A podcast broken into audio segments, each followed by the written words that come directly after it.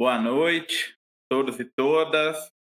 Estão aqui acompanhando a quinta live da Semana Maquiavel, né? É, evento de lançamento do curso Retornando a Maquiavel, do camarada Pedro Marim, da revista Ópera. Hoje a gente tem a Mariana Deusdeu, da Caixa de Ferramentas, para discutir exércitos mercenários na América Latina. Então, quem está acompanhando aí a Semana Maquiavel desde o início, já, já percebeu esse nosso percurso formativo né, que, elaboramos para essa semana, para dar elementos né, baseado no, no pensamento de Maquiavel para a gente analisar a conjuntura atual, né, tanto do Brasil quanto da América Latina. É, anunciar também que amanhã, às sete da noite, que será a última live né, é, programada para essa semana, teremos o camarada Jones Manuel, do PCB, falando sobre as manifestações de 2021 e o 7 de setembro. Né? Como eu tenho falado aí, será uma live histórica na véspera de uma data tão crítica nessa conjuntura que vivemos, onde o presidente da República, né, o, o chefe da organização criminosa aí que ocupa a presidência da República, está anunciando um golpe de Estado abertamente, né, para todo mundo ouvir. E vivemos também um momento de impasse, né, onde até certos setores da esquerda estão desestimulando as pessoas a sair no 7 de setembro na rua, com uma postura recuada, e eu diria inclusive medrosa, né, de, de, de estar na rua ao mesmo tempo que o bolsonarismo chama suas hordas para para se manifestar a favor de uma ruptura. Né? Então, amanhã vai ser imperdível aí essa live com o Jones Manuel. Sobre o, o curso, queria só dar alguns recados.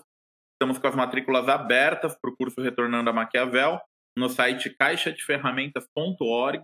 Vou colocar o link aqui nos comentários, vou deixar um bannerzinho aqui no rodapé da transmissão. E a gente está com um valor promocional que vai durar até o dia 14. Né? Por que dia 14? Porque a gente sabe que as pessoas, em geral, recebem entre o dia 5, entre o dia 10, então a gente vai esticar essa, essa matrícula, esse preço promocional até o dia 14. Esperar o pessoal voltar do feriado também, né? Assistir as lives que não assistiram porque estavam na praia aí e tal. E, e, e, e, e adquirir o curso, se matricular no curso. Esse curso ele é uma ferramenta, ele é um instrumento de luta, tá? Deixar bem claro assim para quem quiser se matricular para fins acadêmicos, para entender um pouco da obra de Maquiavel, serve também, mas ele é bem focado para a militância, né, que precisa fazer análise de conjunturas baseadas na, na realidade, né, e não no, no na abstração, na, nas elucubrações que não levam a lugar nenhum. Então, é, o objetivo da gente estar tá fazendo esse curso, estar tá fazendo a Semana Maquiavel, é resgatar conceitos e ferramentas de análise, de elaboração estratégica, para que a militância fique municiada com bastante repertório para enfrentar esse período dramático que o nosso país e o mundo vive, né? de ascenso do neofascismo, de destruição neoliberal, de restauração conservadora na América Latina, tendo uma certa reação por parte da esquerda aí nos últimos meses.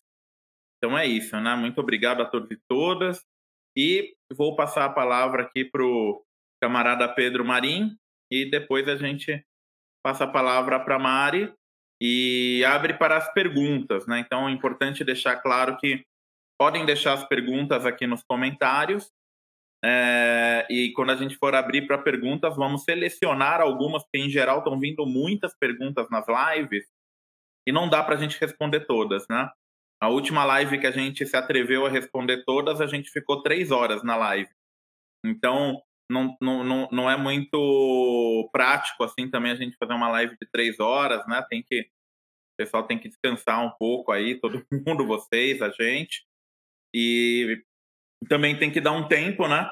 Hábil para quando terminar a live, vocês se dirigirem ao site da Caixa de Ferramentas e se matricularem no curso. Se ficar muito tarde, vocês vão ficar muito cansados para fazer isso. Então, vou passar aqui a palavra para o Pedro Marin. Pedro? Bom, boa noite a todos e todas que estão assistindo agora e eventuais bons dias, boas manhãs ou boas madrugadas para quem vai assistir em outro período, né? A live vai ficar gravada.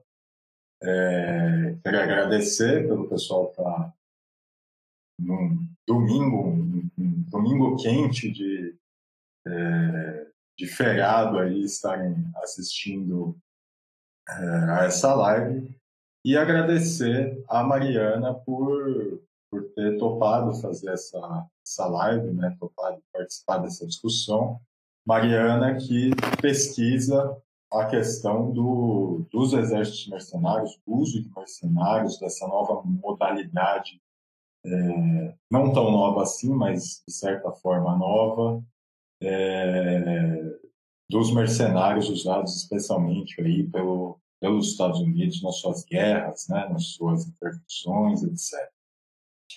É, bom, eu falei que isso, que os mercenários são novos, mas não tão novos, porque a gente tem uma longa tradição histórica do uso de mercenários, que remonta ali para o período feudal europeu, por exemplo, mas é anterior, a gente vê exemplos disso na antiguidade, enfim.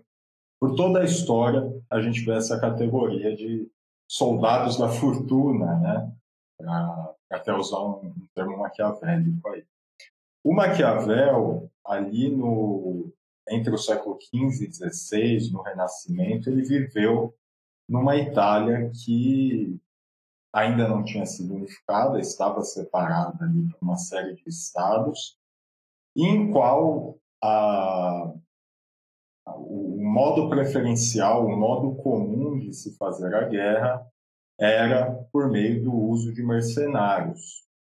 O que é interessante é que o Maquiavel, nesse período, ali no século XV, no século XVI, ele vai se opor ao uso de mercenários, é, e se opor não do ponto de vista moral, mas se opor como uma coisa que é inútil, que faz mais mal do que bem ao líder, dizendo, inclusive, que, ao contrário da opinião geral, é, não, não é o dinheiro que constitui os nervos da guerra. Né? Quer dizer, o Maquiavel vai propor ali um tipo de organização militar que seja constituída pelo povo, é, que seja constituída pelo povo de uma determinada nação. Isso é interessante porque existe um outro pensador que, que eu gosto muito e que a Mariana, é, pelo que a gente já teve de encontros, também gosta muito, que é o Clausewitz, um grande pensador da guerra, um importante pensador da guerra, né? que ele ali na Europa do século XIX, quer dizer, entre quatro e três séculos depois do Maquiavel, ele de fato vai fazer uma teoria da guerra dele, muito olhando para o que estava acontecendo na Europa em termos das guerras napoleônicas, etc., é, que também é uma postura contra o uso de mercenários, uma postura que vai favorecer a criação de exércitos nacionais, exércitos é, formados pelo povo. Né?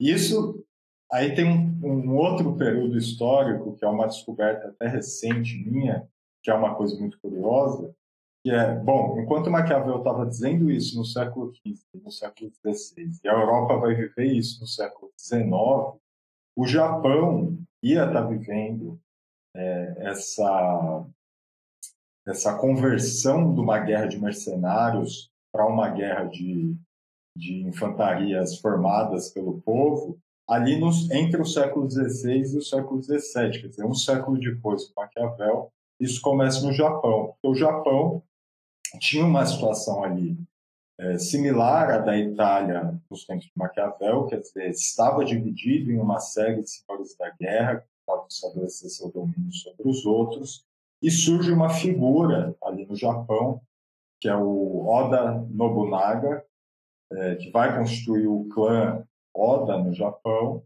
e que é um cara que ele começa a armar é, pessoas comuns, né? Pessoas que não eram é, soldados que não eram mercenários, mas ele vai fazer isso justamente para estabelecer o seu domínio, é, avançar seu domínio, guerrear contra esses outros mercenários, né, um exército formado por camponeses, uma coisa muito napoleônica, mas é, dois séculos antes, e ele de fato estabelece o seu domínio sobre o Japão, consegue ali fazer é, centralizar o seu domínio no Japão, apesar de é, não, não contar com dinheiro para essa guerra, né? não contar com esses soldados da fortuna.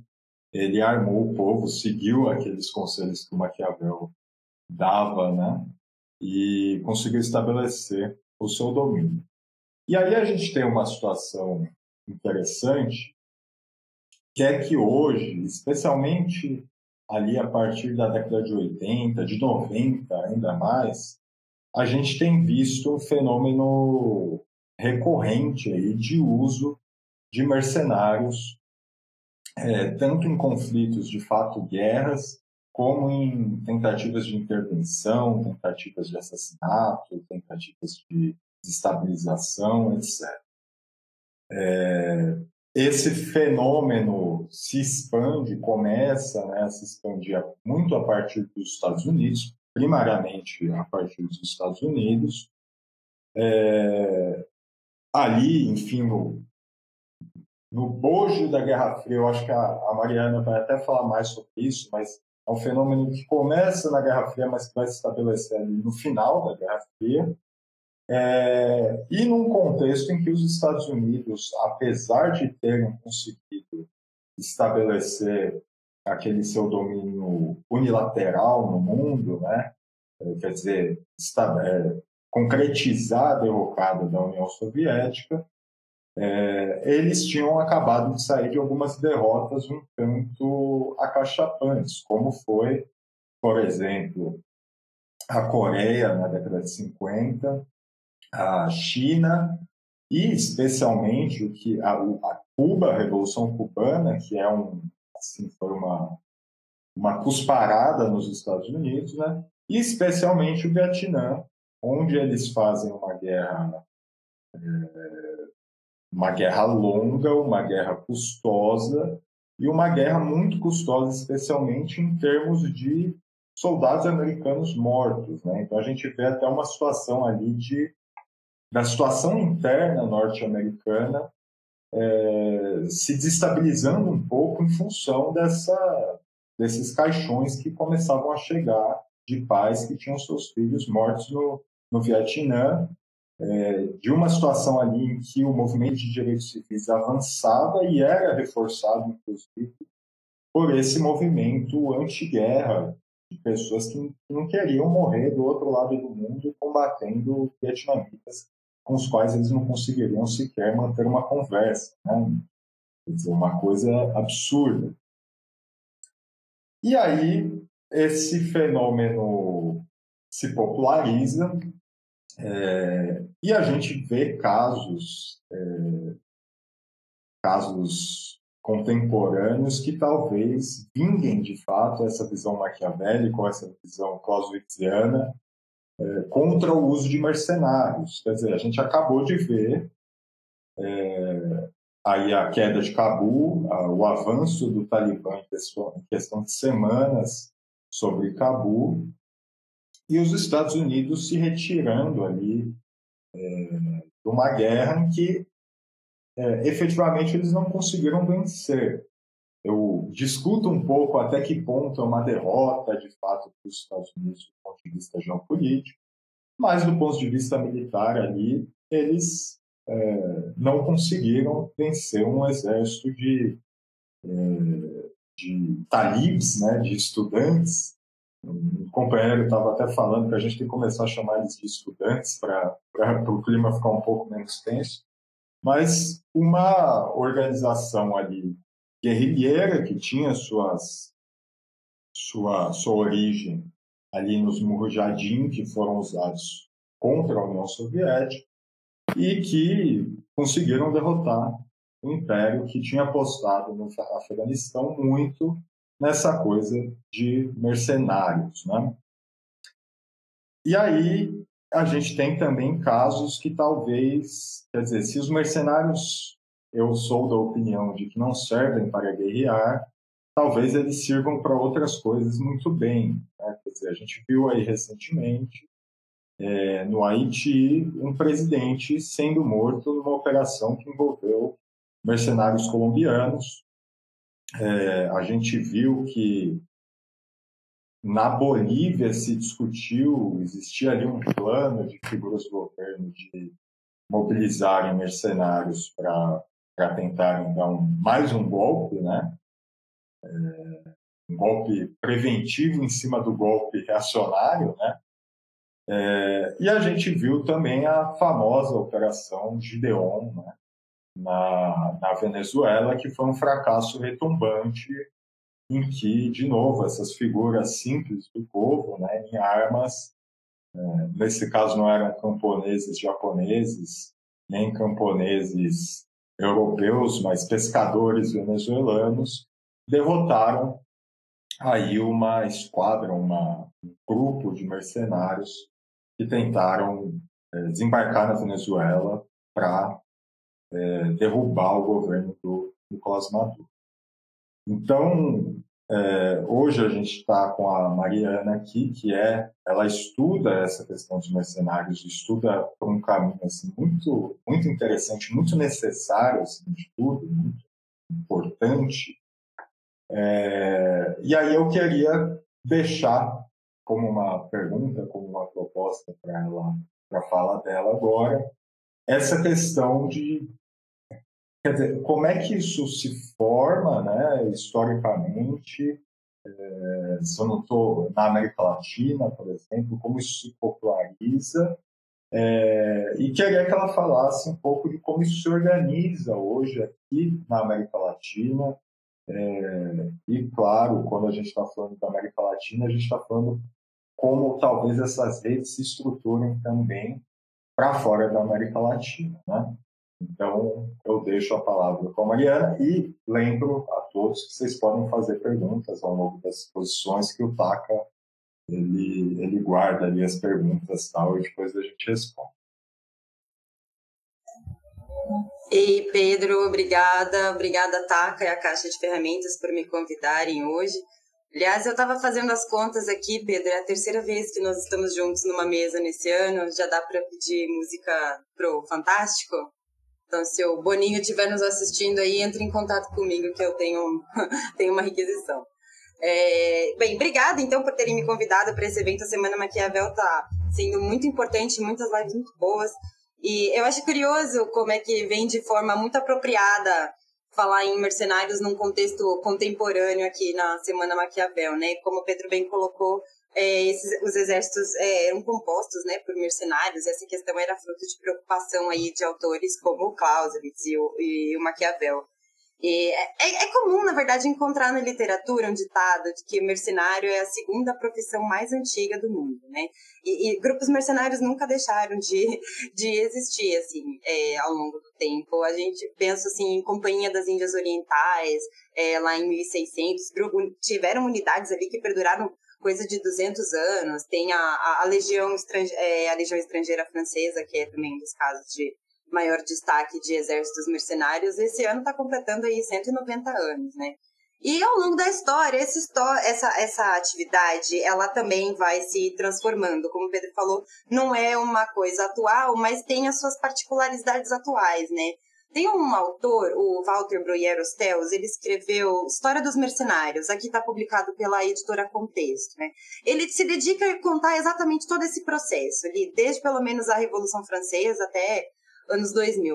E ele vai falar dessa mudança que se transforma de um modelo artesanal para um industrial, né? Para falar dessa mudança dos mercenários agora organizados em um modelo corporativo, que é de fato o que nós vemos atualmente, né? E aí o Pedro comentou esses casos mais recentes de operações clandestinas com a participação de empresas. E não tem como deixar de pensar no que acontecia na região é, latina e caribenha durante a Guerra Fria, uh, na mão da CIA, do Pentágono e dos presidentes que ele passaram, né? A comunidade de inteligência só responde ao executivo, essa prerrogativa nunca mudou. É, e na Guerra Fria, essa comunidade de inteligência, então, aqui conduziu golpes de Estado e tentativas de desestabilização, né? Verdadeiros programas de assassinato de opositores, porque aqui eles formaram uma comunidade de inteligência, inteligência regional, sob o guarda-chuva da CIA, né? E aí vão organizar, treinar, equipar, financiar grupos paramilitares de direita. E também conduzir formação em técnica de tortura, de sequestro e de, de execução né, de, de cidadãos latinos. E como o Pedro bem colocou, esses mercenários eles servem servem pra, de fato servem para alguma coisa, né? Talvez não para guerrear, mas é, depois que começa a ficar bem documentado e vazar assim documentos é, sobre o papel dos Estados Unidos nessas operações na América Latina e a relação que eles têm com a instauração de ditaduras de direita no continente, essas empresas elas trazem uma série de facilidades, né? Elas são uma bela de uma alternativa. É, primeiro que essas empresas, gente, já, elas já estão muito bem consolidadas nos cenários de segurança, elas estão amplamente integradas né, aos aparatos de defesa.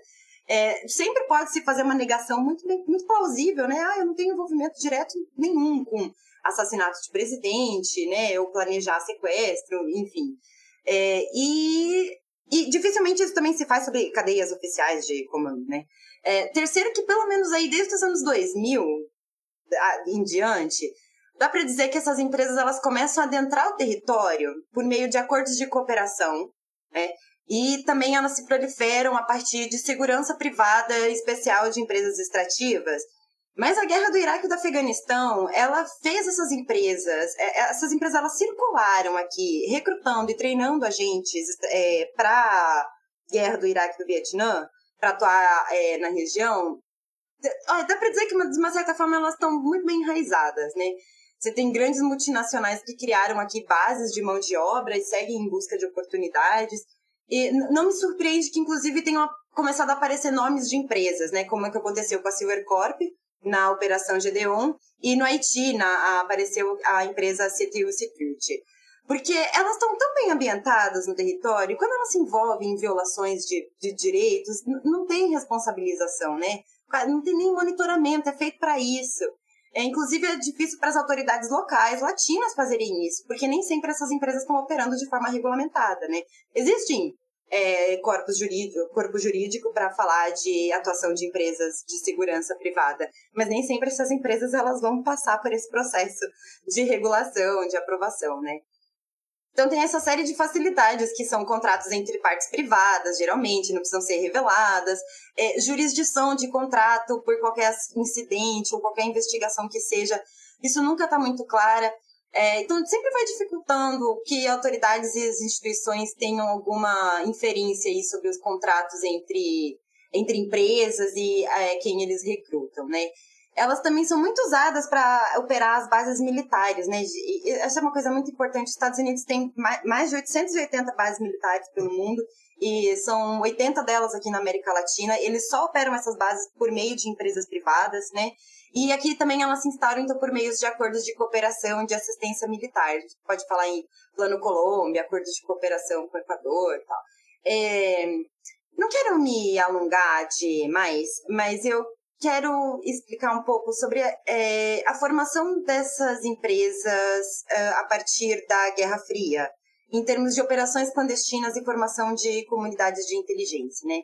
Porque é uma forma de garantir que as investidas imperialistas sigam continuando aí, é, sem maior escrutínio público, né? Como o Pedro falou, tem é, fracassos retumbantes que acabam gerando consequências negativas. Mas na Guerra Fria, essas coisas meio que também demoraram a começar a sair a documentação, a não ser o que os países já denunciavam, né? Tem um, vou citar dois casos aqui, só que eu acho que são bem emblemáticos para falar um pouco de operações paramilitares na América Latina.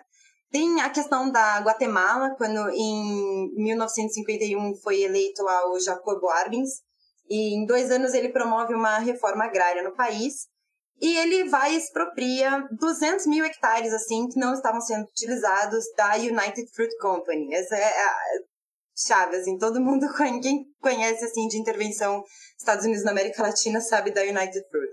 É, enfim, não era qualquer empresa também, entre os acionistas dela estavam membros do governo. É, quem representou a empresa no processo que eles moveram era o escritório de advocacia do, do secretário de de Estado, que era o John Dulles, que era irmão do Alan Dulles, que era diretor da CIA na época.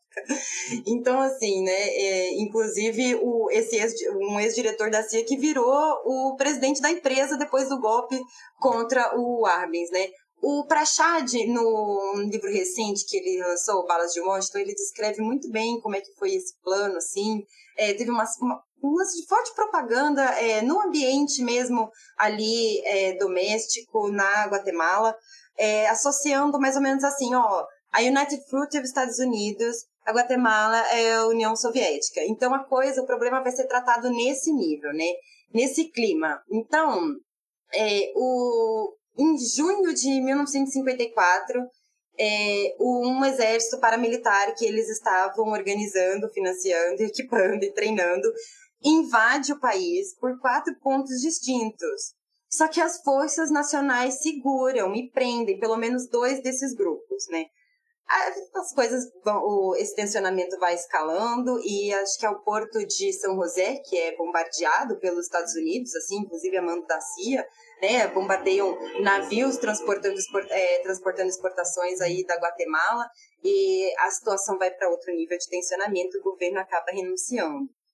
E depois, em Salvador, é, em 1963, você tem um relato de que os Estados Unidos enviaram forças especiais para ajudar a criar a Ordem, que era a Organização Democrática Nacionalista, que nada mais era do que um programa de esquadrões da morte, né, de direita. Eles operavam ali a partir das áreas rurais, é, eles executavam operações de inteligência, né, e assassinato de políticos junto às forças salvadorinhas do general Medrano, né, na época. É, inclusive, já se veio à tona é, documentos que revelam a participação da CIA em toda essa configuração, né? No financiamento, na organização, né? Treinamento para combate, mas também, assim, é, formação em recrutamento de informantes, formação para reconhecimento de inteligência. Porque modernizar as capacidades repressivas é formar aparatos de vigilância também. E eram todos parte de uma estratégia, assim, de contra-insurgência, né? Todo o programa adivinha dos manuais de contra-insurgência dos Estados Unidos. E aí envolve mesmo o programa de assassinatos de, de opositores, né?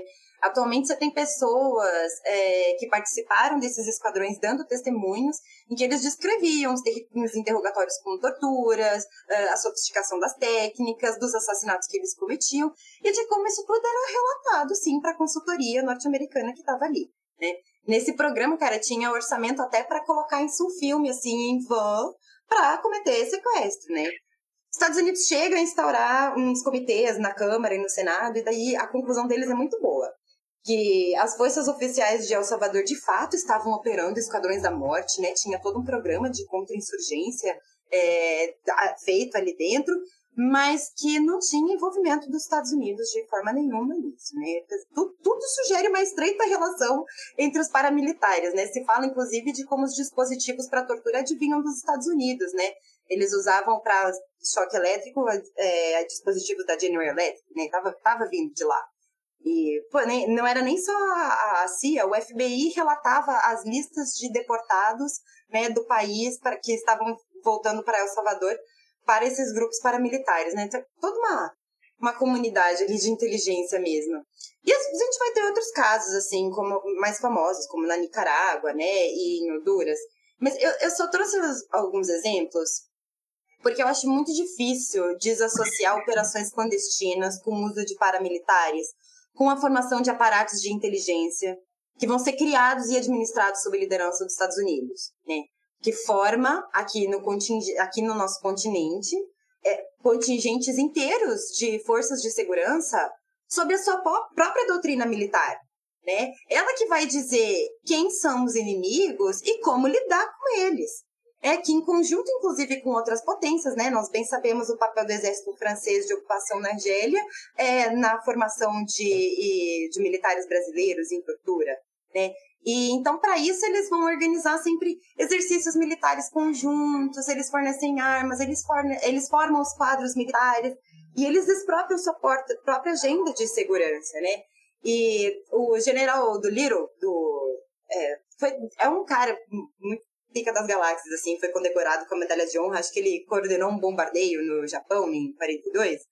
Ele escreve para o Eisenhower sobre o que está acontecendo na América Latina e na, na Guerra Fria, e ele fala assim, cara, nesse jogo não há regras.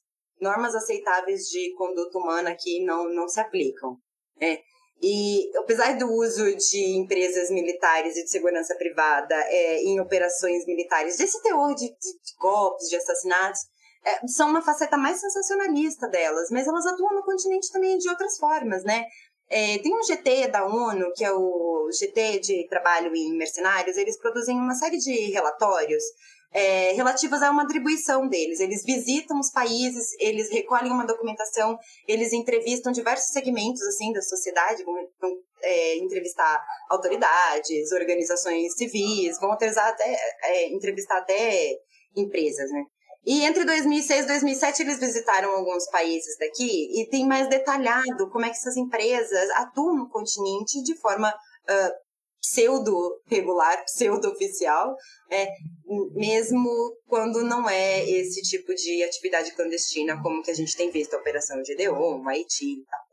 Então, em Honduras, por exemplo, você sabe que existe uma, uma regulamentação né, para a atuação dessas empresas privadas, mas elas vão encontrando formas de driblar isso. É, ali estava atuando a Triple Canopy, que é uma, foi uma das grandes contratadas para a guerra do Iraque e do Afeganistão.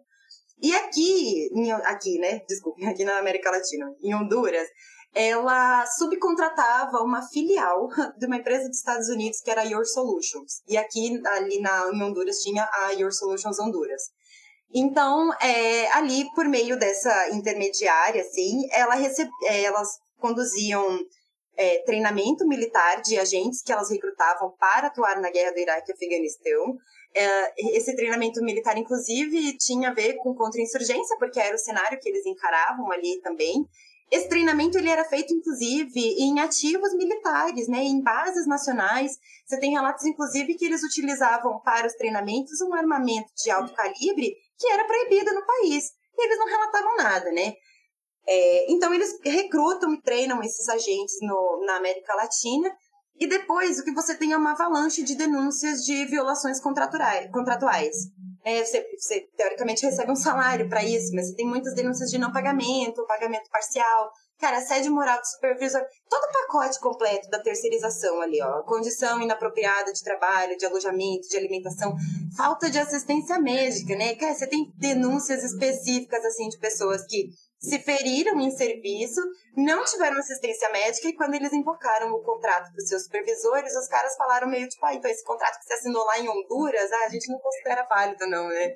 Então você tem um relato de um, de um desses guardas hondurenhos que é, se machuca em serviço, machuca o pé e em vez de ser afastado do posto, é obrigado a ficar lá com, com a sua metralhadora, o seu colete à prova de balas e, e de muleta, né? É, no país, você também, em Honduras também tem um registro de centenas de chilenos entrando no país sob visto de turista. Só que nesse esquema de estarem sendo recrutados e treinados para guerra do Iraque e do Afeganistão. No Chile também essas empresas estavam, né? Principalmente com esse esquema. Ah, então tem uma grande empresa dessa multinacional, tipo a Triple Canopy, a Jim Corp, a Blackwater, e aí elas contratam uma, uma subsidiária, uma, uma, uma intermediária que provavelmente vai ter uma subsidiária aqui na América Latina. Cara, é um, é um labirinto corporativo que é, é, é, feito para isso, é para ser difícil mesmo de, de monitorar. E no Chile se destacou uma empresa que era a Red Tactica, que era pelo, fundada pelo José Miguel Pizarro. Eu, eu sei que ele tinha fortes laços assim com a Blackwater, porque ele chegou a conseguir vistos na embaixada dos Estados Unidos para levar contingentes para treinar nos campos da Blackwater, né, lá, lá nos Estados Unidos. E era visto tipo, equivalente à equipe administrativa, assim, da, da embaixada, né? E, inclusive, nos contratos que eram assinados pelos agentes ali no Chile, eles sabiam que ali não estaria a jurisdição do contrato, né? Então, mesmo que o Chile quisesse depois investigar ou denunciar essas empresas, não tinha nada a ver com ele, estava ali assinada, né? É, então, se sabe que essas empresas elas se eximem de responsabilidades, de responsabilização é, por esses agentes ou pelos contratos, que seja. É, então, elas vão atuar aí pelas intermediárias, e aí coisas de responsabilização por danos à integridade física, nada, cara, você vai atuar num ambiente de guerra, é isso aí, é de risco. Se acontecer alguma coisa com você, não é problema nosso. E é, é bem assim. É, ali também começaram a surgir outros problemas. É, agentes pedindo dispensa de serviço para ir atuar para essas empresas, né? Ou mesmo casos de agentes que estavam sendo pagos para fazer recrutamento dentro das forças, né?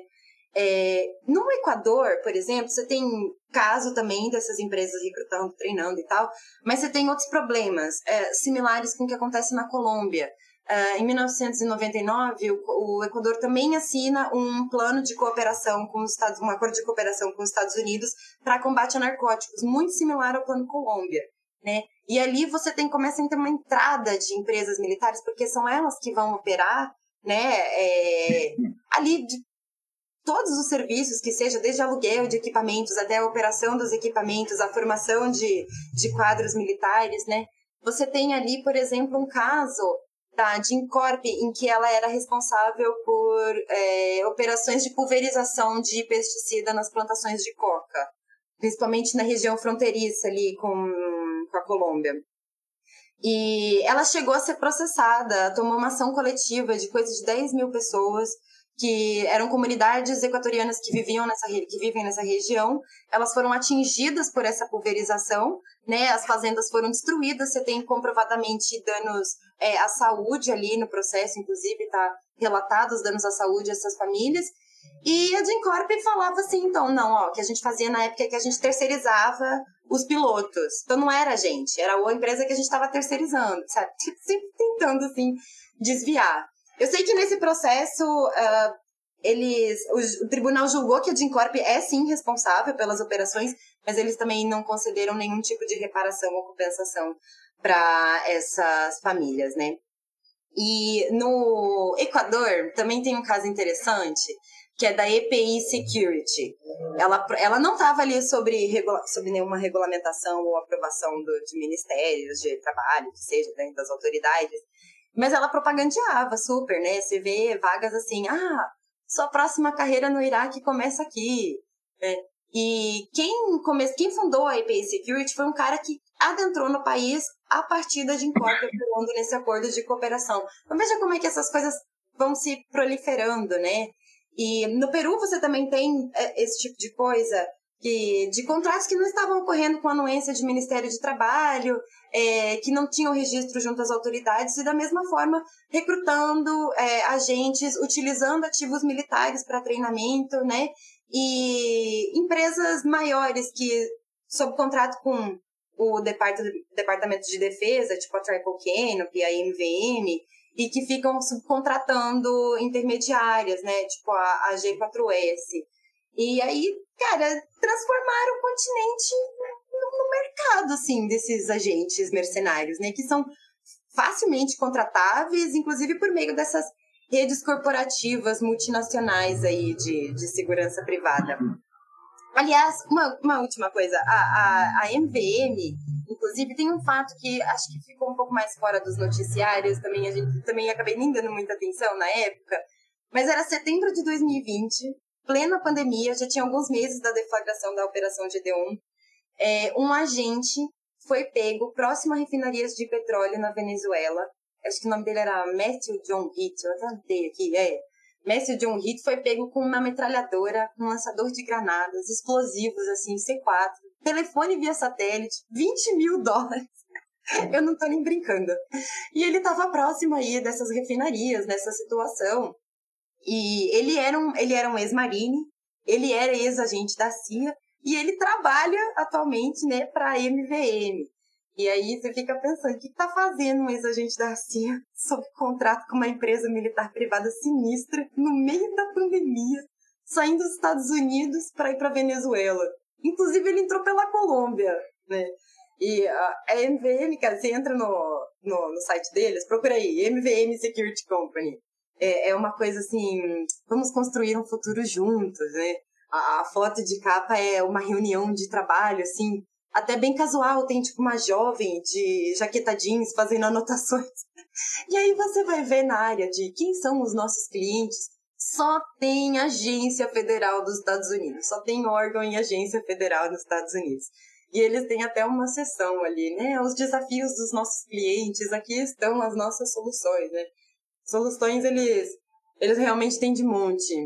Tem uma, uma frase do Prachad, inclusive, que eu gosto muito, que sobre esse período, assim, de, de Guerra Fria, que a, as balas de Washington apontadas na direção da União Soviética estavam guardadas, mas elas foram disparadas no coração do Sul. Né? A, a pressão contra a influência soviética era a pressão contra os projetos de libertação nacional, né? Uma, contra projeto, um projeto contra a esperança aí do, dos povos latinos. Entrou algumas pessoas novas aqui, então dá um aviso, né? Antes de mais nada, eu esqueci de novo, agradecer João Carvalho por ter cedido o canal para a gente fazer a transmissão do, das lives da Semana Maquiavel, evento de lançamento do curso Retornando a Maquiavel com Pedro Marim, da revista Ópera. Hoje é o último dia que a gente está usando emprestado o canal do João Carvalho, os canais, né? Porque o Twitch também, o YouTube. Hoje é o último dia que a gente está usando emprestados né? Mas a Semana Maquiavel continua amanhã com Jones Manuel falando dos atos de 7 de setembro, né? junto com Pedro Marim. E vai será no canal do Jones, no canal da revista Ópera e no canal da Autonomia Literária, né? Uma das editoras que editam o Jones cedeu o canal deles para gente para gente fazer a, a divulgação. É... Agora, acho que a gente vai fazer dar uma lida aqui, se o pessoal colocou perguntas, colocações, ou se o Pedro quiser comentar também a fala da Mariana, que eu estou vendo agora aqui, tem muitas colocações, muitos comentários, mas ainda não tem perguntas, né? Então, se o Pedro quiser comentar um pouco aqui a fala da Mariana, enquanto o Pedro comenta, a gente espera vocês fazerem perguntas um dos aspectos interessantes dessa porque assim qual que é o por que que os mercenários tornaram uma coisa tão comum em determinadas épocas histórias históricas ao longo de enfim em vários períodos históricos né? Que é justamente essa por um lado você não tem o custo político de mobilizar os seus próprios cidadãos uma guerra, onde eles podem morrer, podem ser hospitalizados, podem acontecer uma série de coisas. E, por outro lado, que eu acho que é muito interessante isso, que é um dos eixos que essa coisa dos mercenários é, possibilita a gente tratar, né? Esse aspecto de terceirização que a Mariana coloca, quer dizer, a terceirização da terceirização da terceirização. Né? É, qualquer um que seja hoje um trabalhador sabe é mais ou menos como isso funciona. Né? Em todas as áreas você tem essa tendência é, que é basicamente o capitalismo criando ali infinitas é, intermediárias, né? É, e jogando os direitos trabalhistas para cada vez mais longe. No caso dos mercenários, isso também vale, né? E aí é um caso um tanto quanto paradigmático, porque é, a gente está falando de gente que vai fazer guerra, que vai tanto lidar com a vida dos outros e poder tirar a vida dos outros, é, quanto, muito possivelmente, quer dizer, no mínimo vai colocar a própria vida em risco e possivelmente vai perder sua vida. Né?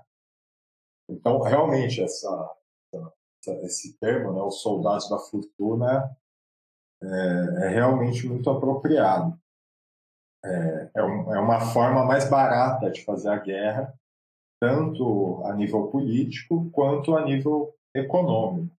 Só que aí entra um aspecto interessante, que eu até, eu e a Mariana, a gente fez, um, participou de um Rebel Show juntos, há umas semanas, e foi uma coisa assim que é, é interessante como foi o, o exemplo perfeito para falar uma coisa que eu estava querendo falar.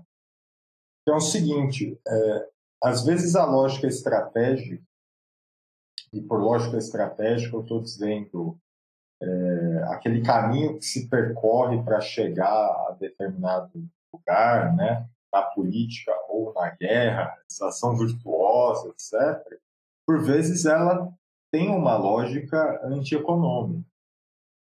E talvez isso seja um dos motivos pelos quais é, Maquiavel, isso, enfim, Maquiavel, Clausewitz, uma série de autores, mas esses autores realistas que vão pensar numa num, num degrau mais operacional da política, talvez por isso eu acho que eles são tão importantes e continuam a ser tão importantes. Né? Vocês vejam, a lógica econômica a gente mais ou menos conhece bem. Dizer, se a gente vive no capitalismo, a gente já tem aí algumas ideias, né? E se a gente lê Marx, por exemplo, lê o Capital, a gente compreende uma, uma perfeição absurda. No entanto, às vezes a lógica estratégica é justamente você é, percorrer o caminho mais longo, percorrer o caminho mais custoso, inclusive economicamente, é, e impossibilitar que o inimigo é, percorra um caminho similar ou forçar ele a determinado caminho. Né?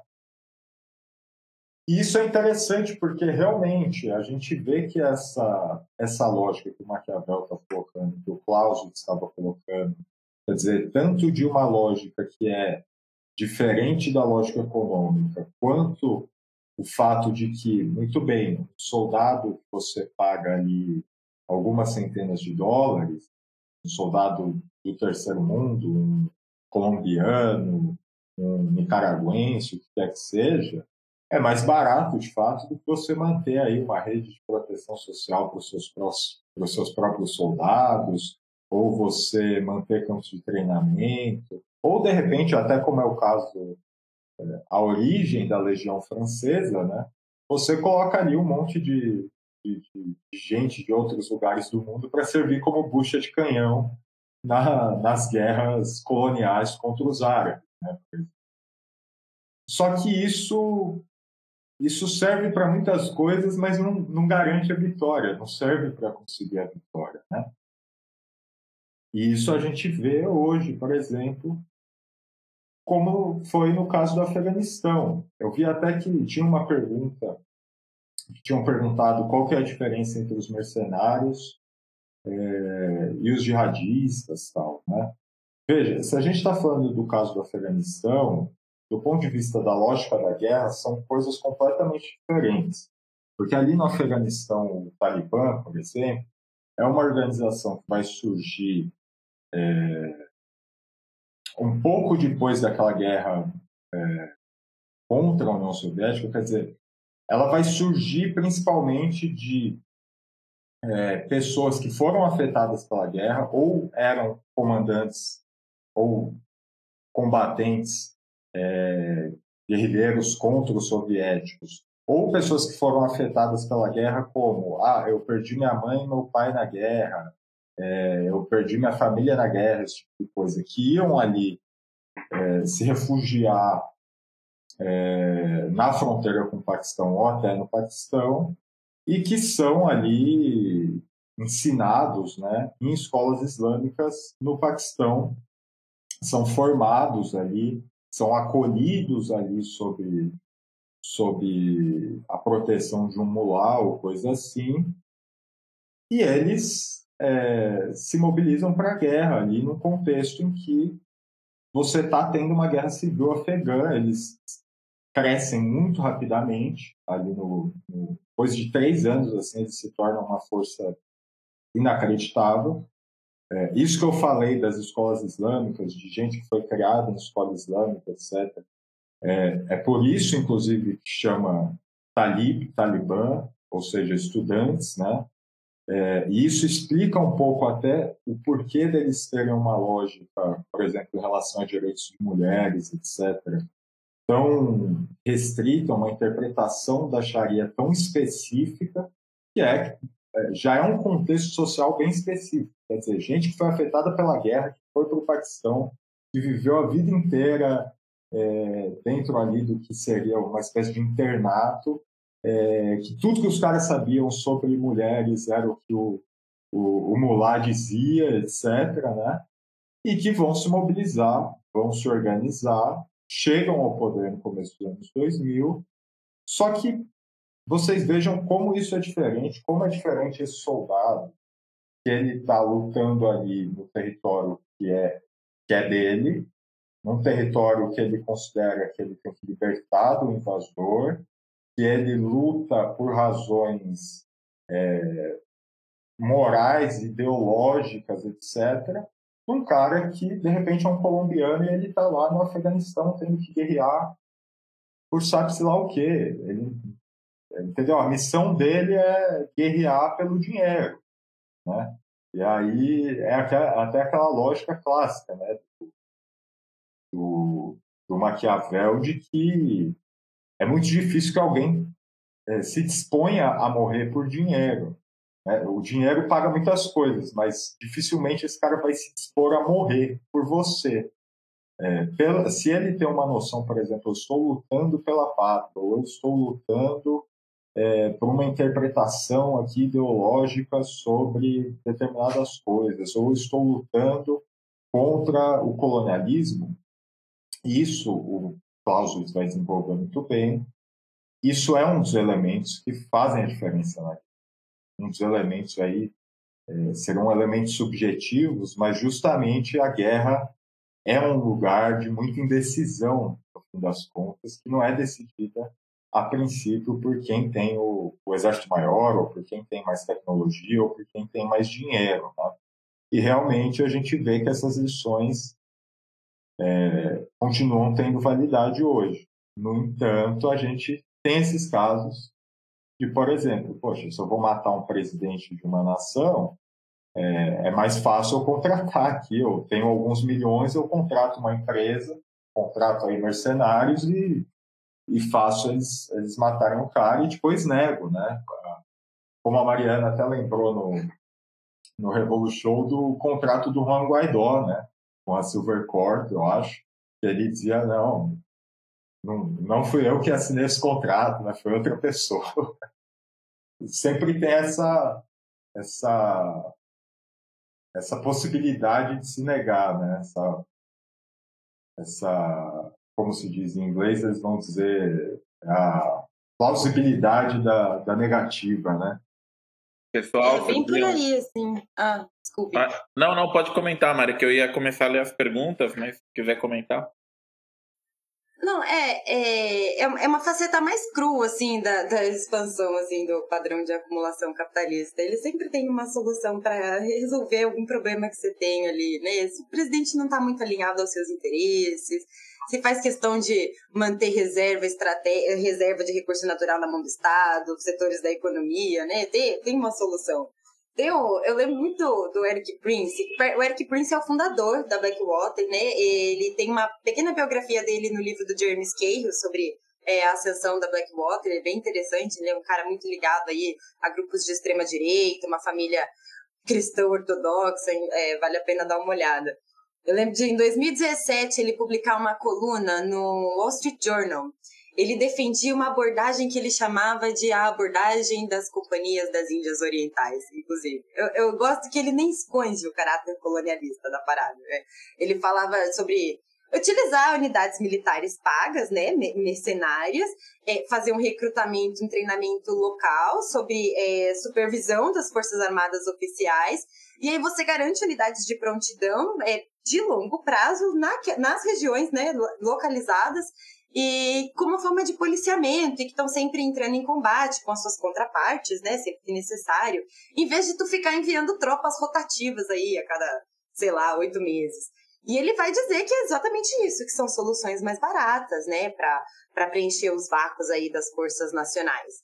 É, antes da operação Gedeon ser deflagrada em 2020 na Venezuela, em 2019 você já tinha relatos do Eric Prince aconselhando é, a administração Trump sobre uma solução que ele tinha para a Venezuela, que envolvia justamente um sequestro, um assassinato, e, enfim.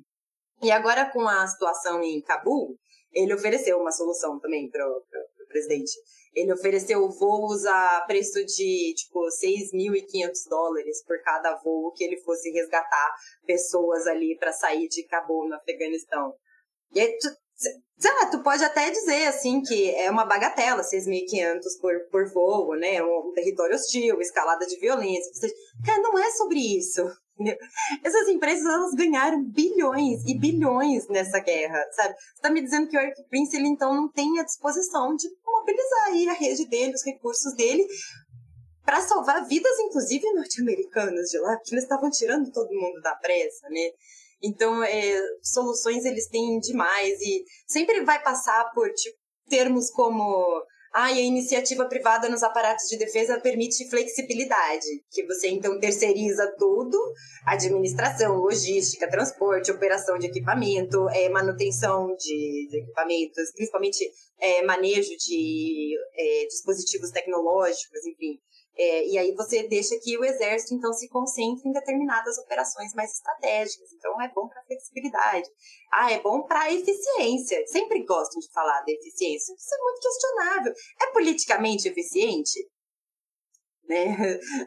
A realidade está mostrando que não, inclusive. Ou termos como especialização, né? Eles gostam muito disso porque para você ser polícia do mundo, você tem que manter um aparato global, integrado, entendeu? Com essas unidades de prontidão, sempre que necessário, que precisam res, res, ser responsivas, né, de forma rápida. E, enfim, questionável aí algumas questões. São decisões políticas também. É político.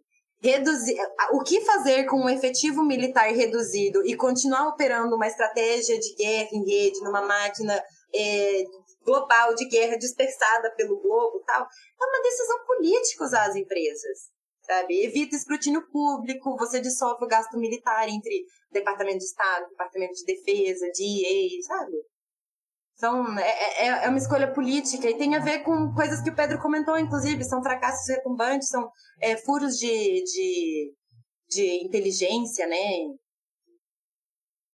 Teve um camarada aqui, o Red York, que ele inclusive é, é tradutor, e ele deu a tradução certa de plausible deniality, que é negação plausível. É, a negação. E, Qual é negação plausível? É, é, e o, essa questão que eu falei dessa lógica econômica, que é um pouco diferente da, da guerra, o exemplo clássico disso foi, por exemplo, escândalos que a gente costuma ter, mas um que saiu no New York Times, eu acho, ali nos anos 2000, de que é, empresas contratadas para fazer a logística de equipamento, comida, é, arma, munição, tudo quanto é coisa para bases americanas, essas empresas faziam acordos ou faziam acordos com é, forças que, em tese, esse exército americano teria que combater, ou seja, estavam dando. Você tava, é, era assim: os Estados Unidos davam dar dinheiro na mão do Takahashi para ele levar um caminhão de comida para uma base americana. Aí o Takahashi vai lá e dá um dinheiro para um cara do Talibã para ele deixar passar, ou até, e aí que era uh, a coisa mais curiosa, né? Para que os comboios fossem atacados e se continuasse demandando essa, esse serviço dessa empresa, né? Quer dizer, uma coisa aí meio é, é, demanda artificial, né? Criando demanda artificial para o próprio serviço. É como se elas ainda não tivessem, assim, toda uma cadeia de oportunidades, eu acho, né? É, eu acho que, assim, para a periferia do sistema, essas transformações em demandas de segurança, e que vão orientando as políticas de segurança que nos vão sendo exportadas, e as diferentes formas de intervencionismo estrangeiro, ela sempre está na manutenção da ordem hegemônica, né? Para manter ali inalterado mesmo é, as posições de, de, de, poder, de controle, de político e militar, né? Dentro dessa ordem global e hierárquica. Uma coisa que eu fiquei de cara, eu entrei no site da MVM recentemente para me preparar para a live e eu fui ver lá a sessão de vagas. Gente, essas empresas sempre têm sessão de vagas, o negócio é, é, é muito corporativo mesmo. Você vai encontrar coisas nível LinkedIn, né? E aí tem lá a sessão de vagas.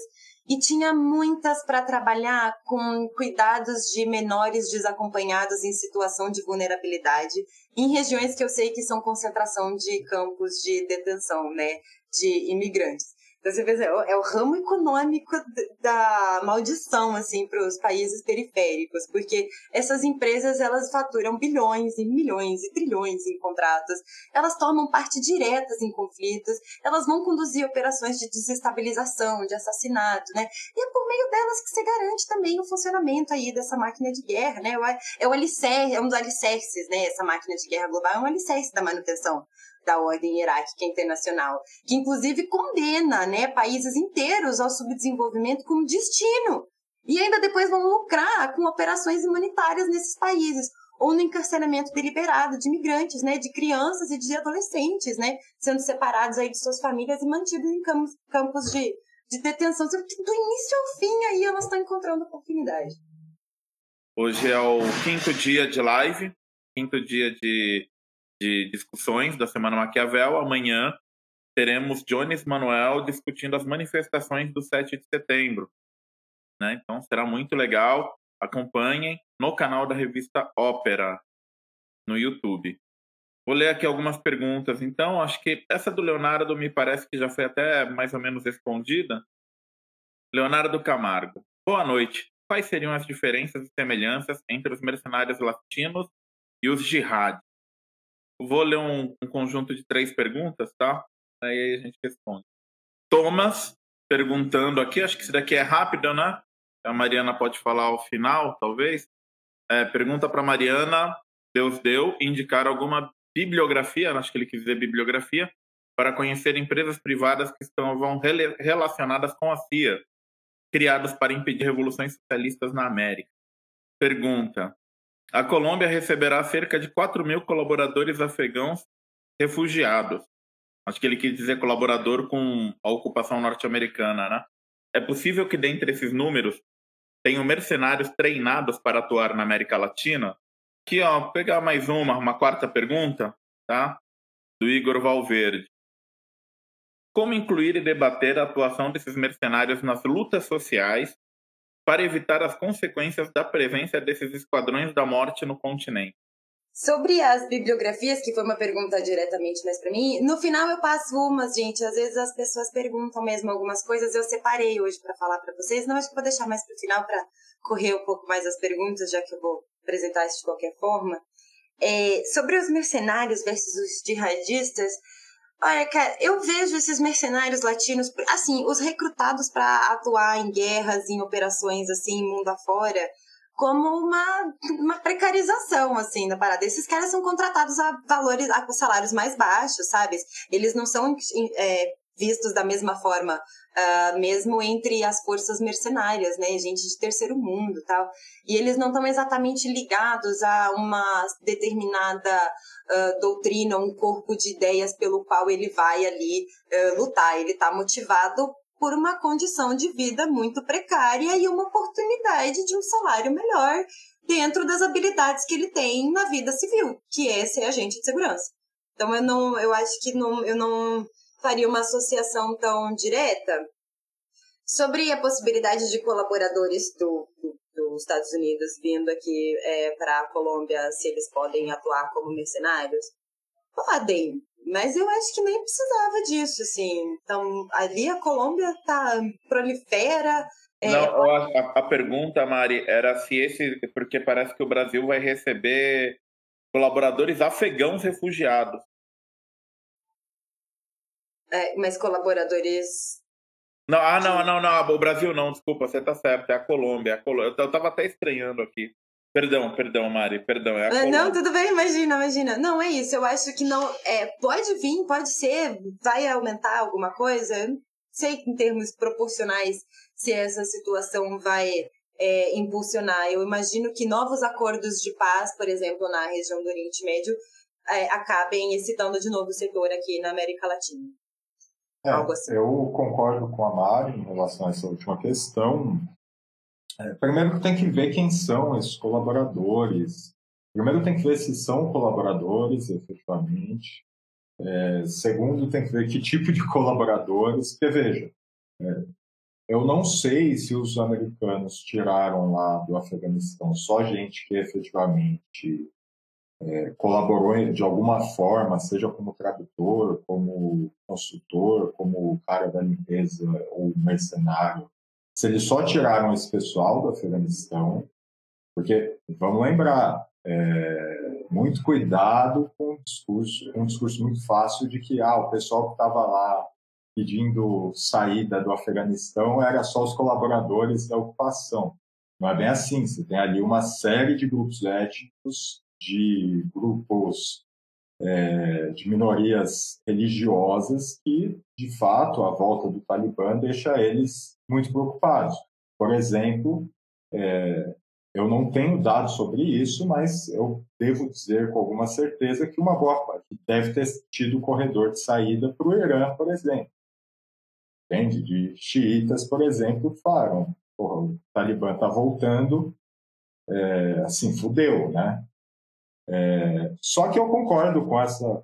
A lógica geral da Mari aí já, já derruba um pouco isso, que é, assim, a Colômbia é o maior hub, né? A maior, não sei nem como dizer isso de outra forma, de, de mercenários que a gente tem aqui no continente. Então, assim, nem precisava, né?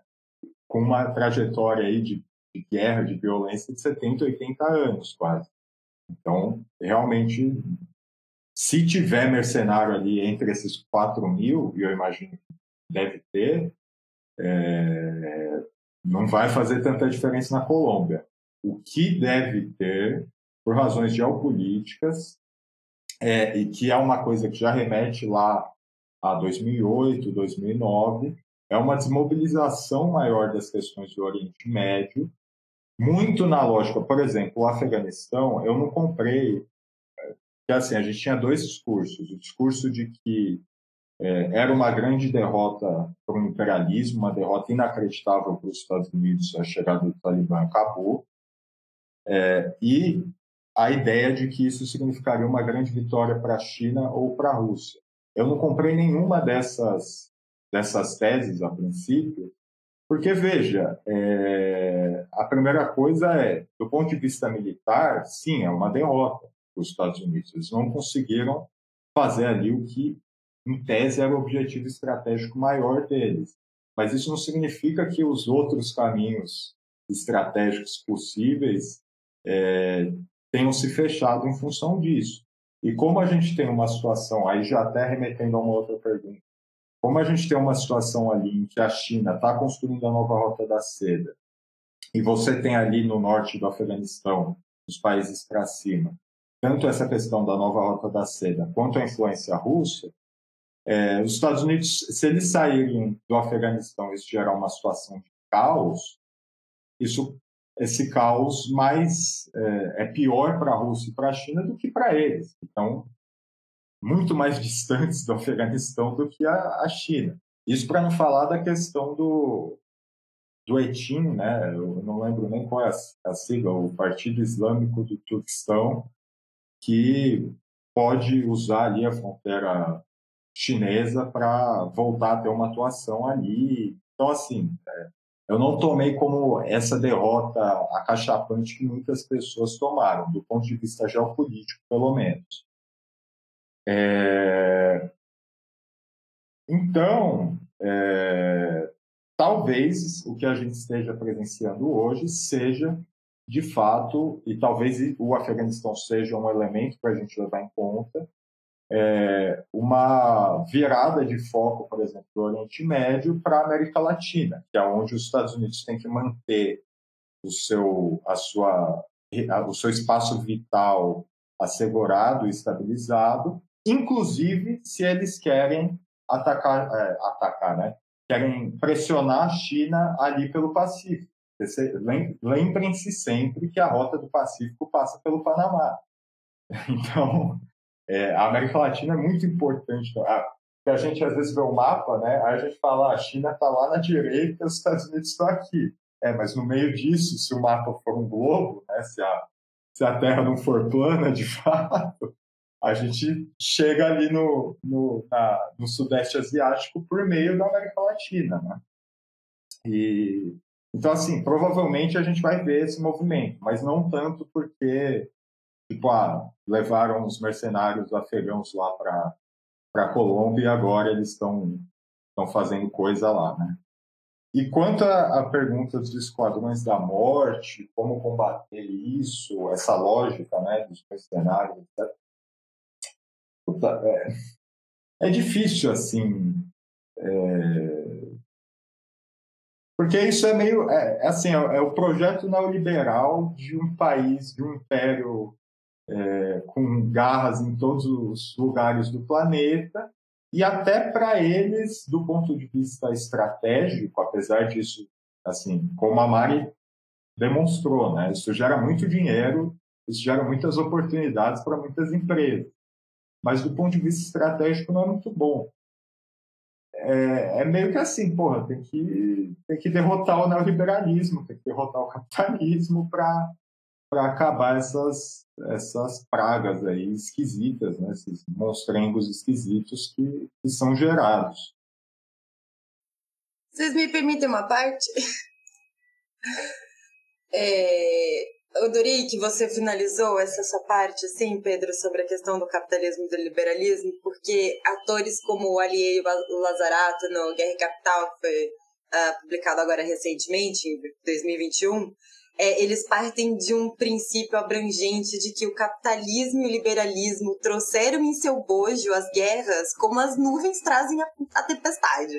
É, existe ali uma relação de dupla cumplicidade entre capitalismo e liberalismo.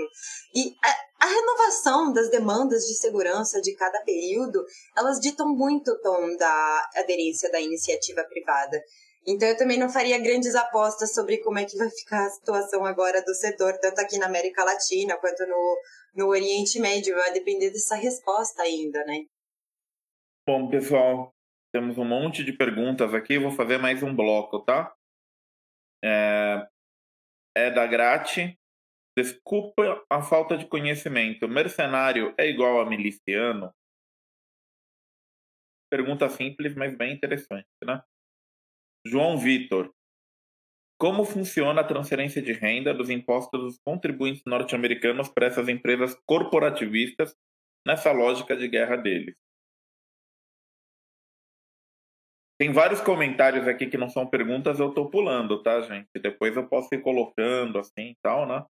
A gente pode comentar o comentário, mas eu estou priorizando as perguntas. Uh, Fábio Maciel. Se essas empresas privadas cometem abusos ou executam operações desastrosas, os Estados Unidos podem falar que, culpa, que não é culpa deles jogar a responsabilidade na empresa, usar como bode expiatório. Inclusive, eu acho que eles já fizeram isso. Deixa eu ver. Mais uma. Vitório Simeone. Pergunta: a legião estrangeira não seria um dos braços armados de um exército regular? Por que eles seriam considerados mercenários? Uma boa pergunta, né? Que volta e meia na, na, na, nas reportagens eu sempre vejo esse comentário. Ah, um dos exércitos mercenários mais antigos do mundo. Né? E, e, é. e, as reportagens sempre dá aquela aura, assim, uma coisa meio glamurosa, né? Um exército mercenário. É, ah, pera só um minuto. Tem, tem uma aqui. Eu vou, vou tomar a liberdade de colocar mais uma, que eu acho que ela é boa demais. A participação de empresas militares privadas israelenses nos conflitos que ocorrem na América Latina? Até onde eu sei, não tem explícita, né? Mas vai saber. É, eu vou responder algumas que eu sei responder e as outras eu vou deixar para Mari, que, que eu não vou saber, mas ela vai saber. É, a Legião Estrangeira, apesar, ela é um corpo dentro do exército francês, é, cuja história é que ela foi formada ali. É, é, esse negócio que eu falei de ser bucha de canhão para combater árabe é literalmente isso, a formação da Legião Estrangeira.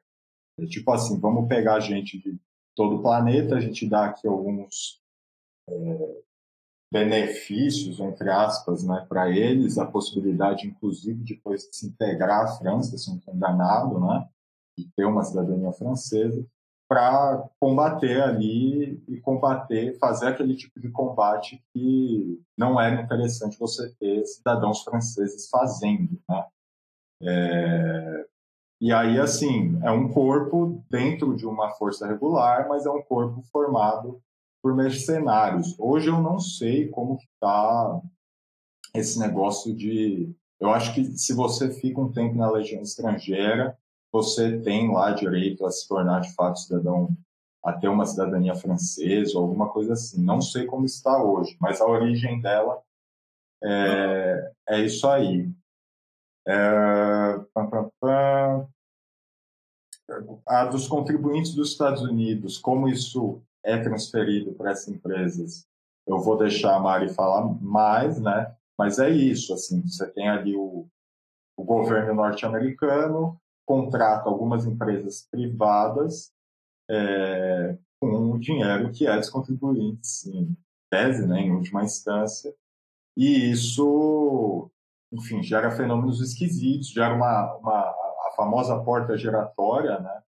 Em que você pega, por exemplo, sei lá, na guerra do Iraque ou na guerra do Afeganistão, às vezes as empresas que, por exemplo, empresas como a Halliburton, que tiveram ali contratos para reconstrução de, de linhas de suprimento, linhas logísticas de petróleo gás, etc., é, que tinham é, acionistas que eram membros do governo americano, às vezes membros bem é, sêniores, né, como eles dizem, bem acima na, na hierarquia tal, é, e estava envolvida nesses contratos em que, em última instância, eram pagos pelo, pelas contribuições. Né? Só que não tanto, não só pelas contribuições, porque como o dólar é, é uma máquina de jogar dívida para o terceiro mundo, jogar dívida interna para o terceiro mundo, em última instância a gente também está pagando isso, né?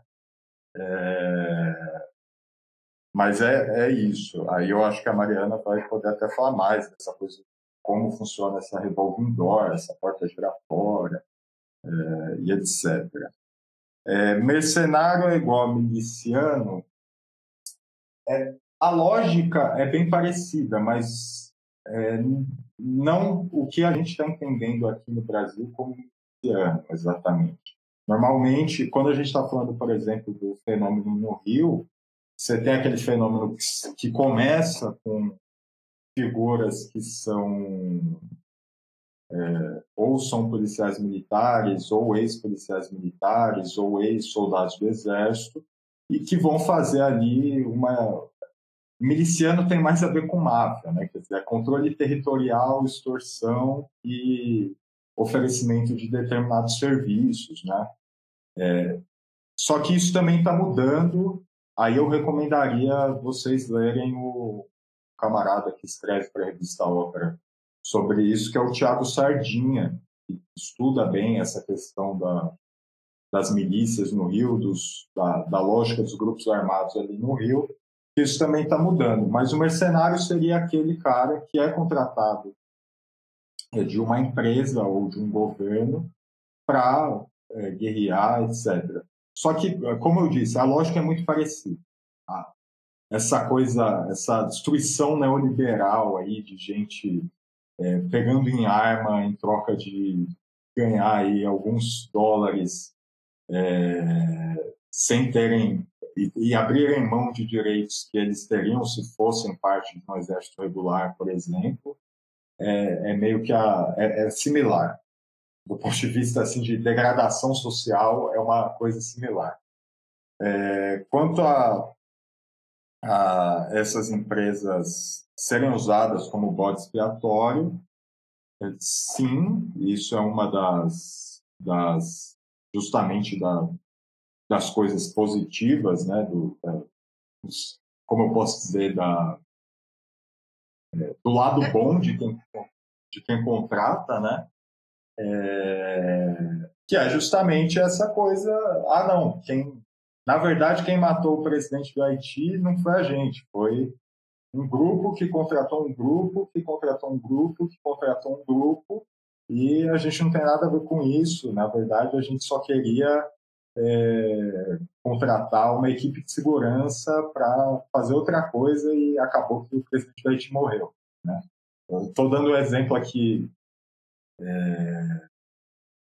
estou usando como metáfora, mas nem tanto. Né? A gente teve essa coisa aí, ah, quem que contratou foi um pastor haitiano que mora nos Estados Unidos ou foi um outro cara, da onde então você tem que desfazer esses fios, né, para chegar é, num lugar e talvez você nem chegue.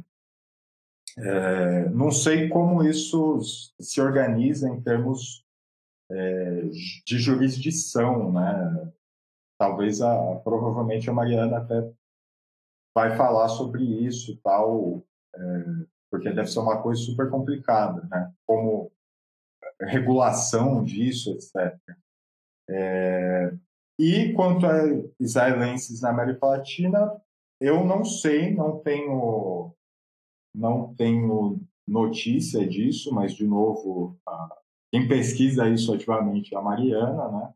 O que a gente tem muito de empresas israelenses aí atuando na América Latina é no setor de tecnologia militar. Né? Tanto é que agora a gente teve esse, esse escândalo aí do Pegasus, é, que era um, um, programa que consegue hackear seu celular tal, foi desenvolvido ali por uma empresa israelense, é vendido por uma empresa israelense, você consegue pegar o celular da pessoa, sequestrar o celular da pessoa, é, parece que sem, você não precisa nem mandar um, um link, nem mandar nada, tal, né? É, mas de mercenário especificamente eu não sei, até porque o, Estado de Israel demanda muito soldado para si mesmo, né? E depois que você cumpre a sua, a sua, o seu serviço militar, é, normalmente você tem uma vida relativamente boa. O pessoal costuma viajar muito, né? Esse tipo de coisa. É, vou pegar aqui algumas perguntas, talvez não seja na ordem. É, sobre essa transferência. Desculpa, eu estava pesquisando aqui sobre a coisa de Israel, mas a minha aposta também está na mesma coisa do, do Pedro. É, sobre a questão de como é que se faz essa transferência de renda por essa elite aí transnacional da segurança privada, toma por princípio que, assim, em termos de integração da iniciativa privada aos aparatos de defesa, da amplitude das atribuições que vão sendo transferidas para ela, da variedade de operações e missões que elas são capazes de atuar. Você identifica a, a iniciativa privada de uma forma muito ampla, eh, generalizada e difusa, assim. O, tem um jornalista alemão que escreveu um livro, inclusive está publicado em português, que ele que vai dizer que quase não tem mais nenhuma área no âmbito das, das tarefas das Forças Armadas que não tenha sido ocupada por fornecedores privados. É, e tem uma ultra fragmentação de serviços que podem ser prestados. E é como um desdobramento assim do complexo militar industrial, porque atua no sentido das demandas que vão sendo colocadas via setor de defesa. Então, sempre quando surgem contratos para transporte, para manutenção de equipamentos, para instalação de sistemas de telecomunicações, e aí posteriormente vão surgir esses serviços de recrutamento, de treinamento, de fornecimento de guarda armada, de segurança para instalações, para segurança de corpo diplomático e assim em diante. Tem um aspecto muito é, importante que eu acho que explica um pouco a ascensão das empresas militares de segurança privada e, e da iniciativa privada em geral nos aparatos de defesa, é a questão da indústria de tecnologia, né? Ela, esse know-how que a indústria já tem de tecnologia é, tornava ela tanto atraente quanto necessária para os aparatos de defesa, que são cada vez mais intensivos em tecnologia, né? São é, uma introdução constante de, de inovações. Então, você tem é, empresas que já estavam ali posicionadas via complexo militar industrial, tipo a Dincorp, tipo a Lockheed, e que facilita a disponibilização dessas empresas é, para uso do setor de defesa, que vai então exigir mão de obra especializada em determinadas operações, mas principalmente em manejo de inovações, sabe? É, essa questão da tecnologia é muito importante. Sabe que no manual de logística da Força Aérea para o Vietnã, eles inclusive mencionam é, o, contratos com empresas para transporte, para manutenção de equipamentos e para manutenção de dispositivos, nos dispositivos tecnológicos nos equipamentos uh, durante a guerra do Vietnã, inclusive citando que eles sabiam que perdiam essa mão de obra para iniciativa privada. É, eles sabiam que eles tinham esse problema, era difícil já concorrer com a iniciativa privada em termos de, de salário, de conseguir garantir né, condições atraentes ali para garantir esse corpo dentro de um efetivo militar ativo. Então, eu colocaria essas duas questões, assim, de fragmentação, ultra fragmentação de atividades, que tem a ver também com transformações no campo da economia, né? E também dessa questão da, da tecnologia. É, em termos de empresas serem usadas como bode expiatório, é exatamente, é para isso que elas são feitas, né? E mesmo quando elas são pegas ali em flagrante, como por exemplo a Blackwater, que está sendo processada por conta do Domingo Sangrento em Bagdá, em que o comboio da Blackwater começou a atirar deliberadamente contra civis ali, metralhadora, granada tal, dezenas de mortos, outras dezenas de feridos. É, esse processo ocorre ainda hoje. Isso foi em 2007? Alguma coisa assim? Mano, esse processo ocorre ainda hoje. Chegou a ter uma certa condenação, fica, tem uma condenação, tem uma sentença, daí recorre e tal. Mas é, tem uma condenação de, assim, pelo menos três deles serem. Três, quatro agentes de, da Blackwater serem de fato condenados por coisa de 30 anos de prisão. Um deles, que era aparentemente o responsável por é, dar os primeiros disparos, ele foi condenado a perpétua. Só que depois um outro tribunal recorreu e falou: ah, não, é muito desproporcional, né? Não, não precisa, não, não é assim. E isso uh, segue correndo. A Blackwater também chegou a ser multada por tráfico ilegal de armas. Sim, 7 milhões de dólares, sabe? É, a Dincorp lá que eu, eu, mencionei sobre aqui na América Latina, na atuação no Equador, e que as é, comunidades equatorianas estavam processando ela por conta da pulverização de pesticidas. Está correndo ainda hoje. Aqueles escândalos, gente, em Abu Ghraib, em que as empresas Cassia e Titan foram pegas é, conduzindo torturas, né? Aquelas imagens escabrosas que rodaram o mundo, é, que eu o escândalo de Abu Ghraib, aquilo ocorre ainda hoje. Né? Inclusive, não se sabe de quem que vai ser a responsabilização, porque quando eles usam empresas intermediárias e filiais, cada uma se exime. De, né? é, tem uma coisa também de que, assim, o agente, ele é um empreendedor independente. Ele não tem vínculo trabalhista com a empresa.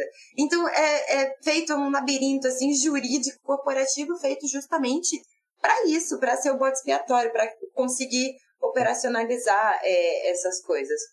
E em termos de empresas israelenses, não tenho conhecimento de empresas israelenses assim atuando tão diretamente aqui com isso de é, recrutamento de agentes, fornecimento de segurança tal. Eu apostaria que vem por aí, pela comunidade de inteligência oferecendo softwares é, de.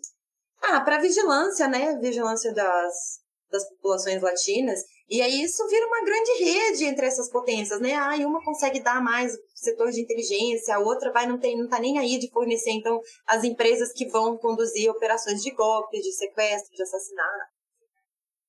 É interessante isso, né? Porque eu não me lembro agora de empresa israelense de mercenário. Talvez tenha, eu não, não me lembro, não é muito meu objeto. mas que tem mercenários israelenses, né? Tem empresas de segurança que não é necessariamente militar, né? Por exemplo, tem a Haganá, né? Empresas de segurança civis, assim, de vigília ou de segurança de, de, de VIPs, né? É... Bom, ainda nessa questão de Israel, tem uma pergunta aqui interessante, ó.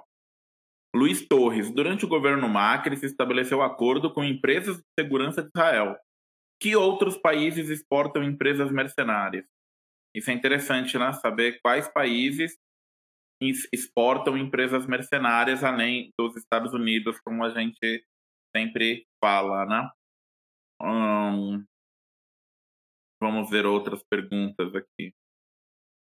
Então, pergunta: qual é o envolvimento de mercenários na sabotagem em países da nova rota de seda, da roda seda?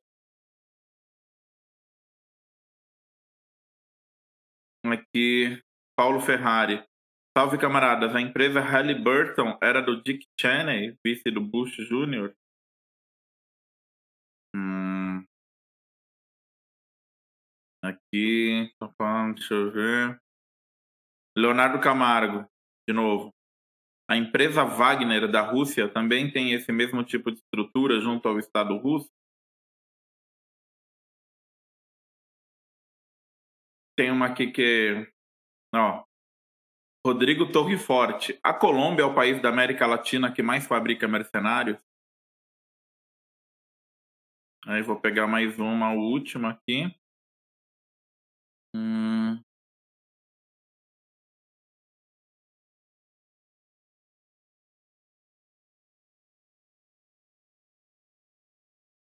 Igor Torres Ribeiro. Vocês podem comentar sobre as bases americanas em África e a forma como elas são usadas para desestabilizar o continente? Bom, de novo, eu vou, eu vou responder as que eu sei e dar pitaco onde eu achar que eu sei dar pitaco e as coisas que eu não sei, realmente só a Mariana, que é quem está efetivamente estudando isso, fazendo mestrado sobre isso, tal, que é um trabalho, eu imagino, bastante árduo, é, achar essas, puxar esses fios, né, é, que vai saber melhor. É, vou falar primeiro um pouco é, essa coisa da Colômbia. Eu acho, eu tenho a impressão que sim, que é o país aqui no continente que mais exporta. E eu vou usar isso um pouco para falar dessa coisa do governo Macri, Israel e quais países exportam. É, normalmente, veja, os, os mercenários em si não costumam vir dos países centrais ou países que tenham aí condições de vida em relação à convertibilidade da moeda em relação ao dólar, esse tipo de coisa. É, muito bons. Então, isso explica, em parte, o porquê que não é tão comum a gente ver mercenários israelenses, por exemplo, que apesar deles terem, é, de fato, como a Colômbia tem, um, como se pode dizer, um conhecimento contínuo em relação à guerra, porque sempre tem um conflito, etc. Normalmente o cara, o cara é, é israelense, ele vai servir ali no, no, nas forças de segurança de Israel por um ano e meio ou dois anos, acho que depende da, da categoria ali dele e tal. É, e aí, depois disso, assim, as condições de vida em Israel dos cidadãos israelenses são um tanto melhores do que as condições de vida de um colombiano médio na Colômbia. Então, vai ter mais gente, mais colombiano disposto a combater lá do outro lado do mundo, em qualquer outro lugar, por um punhado de dólares, né? É, do que israelenses ou europeus ou norte-americanos, apesar de existirem, né? mas é menos comum. Eu aí eu vou até deixar, talvez seja um, um bom jeito da, da Mari organizar a falar dela, que a minha impressão é que normalmente são os países centrais ou, enfim, grandes potências que têm as empresas de mercenário ou que contratam as empresas de mercenário, e os mercenários estão, assim, né, terceiro mundo, na zona equatorial, etc. É... Envolvimento de mercenários na nova Rota da Seda, eu não tenho notícia disso, não sei. É enfim, mas tem essa questão aí do Afeganistão, né? Dizer, é, talvez essa seja uma lógica interessante para pensar isso. É, o grupo Wagner da Rússia, eu não sei como ele funciona internamente, mas eu tenho a impressão de que sim, é uma coisa similar, bastante similar ao, a como se organizam os, as empresas mercenárias na, no, nos Estados Unidos, etc. Né? E o Dick Cheney, eu não sei se ele era é, dono da Halliburton, é, mas, como eu disse, uma série de acionistas da Halliburton tinham posições ali. No... Eu não vi, infelizmente, esse filme, que todo mundo falou que é muito bom, Vice, né? É, pois é. é mas eu estou imaginando, então, que ele é, de fato, acionista da Halliburton. Não me impressionou. É, quem é o dono da Halliburton na época ou atualmente, eu também não sei, mas sei que o Dick Cheney era vice-diretor de lá. E Pedro, assiste, vai ser super legal. Ver a Halliburton, o que, que ela tava fazendo. Gente, a Halliburton explora pré-sal aqui em Macaé, sabe? É, eu acho que, inclusive, uma diferenciação que eu colocaria sobre o Grupo Wagner, que perguntaram, eu também não conheço muito sobre uh, como é que esse grupo opera, sabe? Como é que se estrutura internamente, enfim, eu não conheço muito. Mas me parece, me parece, tá? É uma opinião mais particular.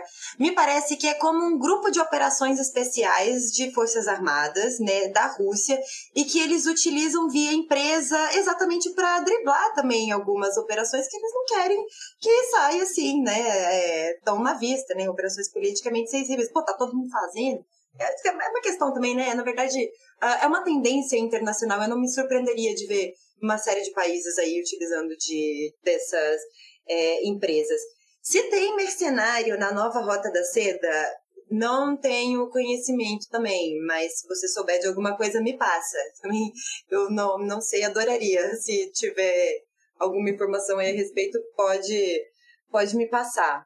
Outras empresas, outros países que também exportam empresas, é, bem nessa dinâmica que o Pedro colocou, são empresas em países centrais, né, que vão operando aí nos países periféricos. Nomes que surgem muito quando eu pesquiso é Reino Unido, nossa, aqui eu acho que é o segundo maior foco de proliferação, né? É, Bélgica também aparece muito e França. É, de outros, assim, talvez pontualmente, mas o Reino Unido e Bélgica é até meio impressionante, assim, aparece é, bastante. Mari, a África do Sul não tem algumas empresas lá também?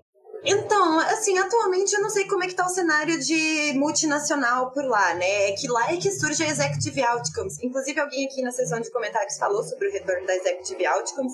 É, de fato, o fundador deles, o Ibe Bedlow, disse que estaria voltando aí com a empresa. Ela é o primeiro modelo corporativo de mercenários, surge ali na, na África do Sul nos em 89, 90, e ali ela se envolve em uma série de golpes de Estado. Eu e o Pedro falamos bastante sobre isso também no Revolution, né, de geopolítica do petróleo.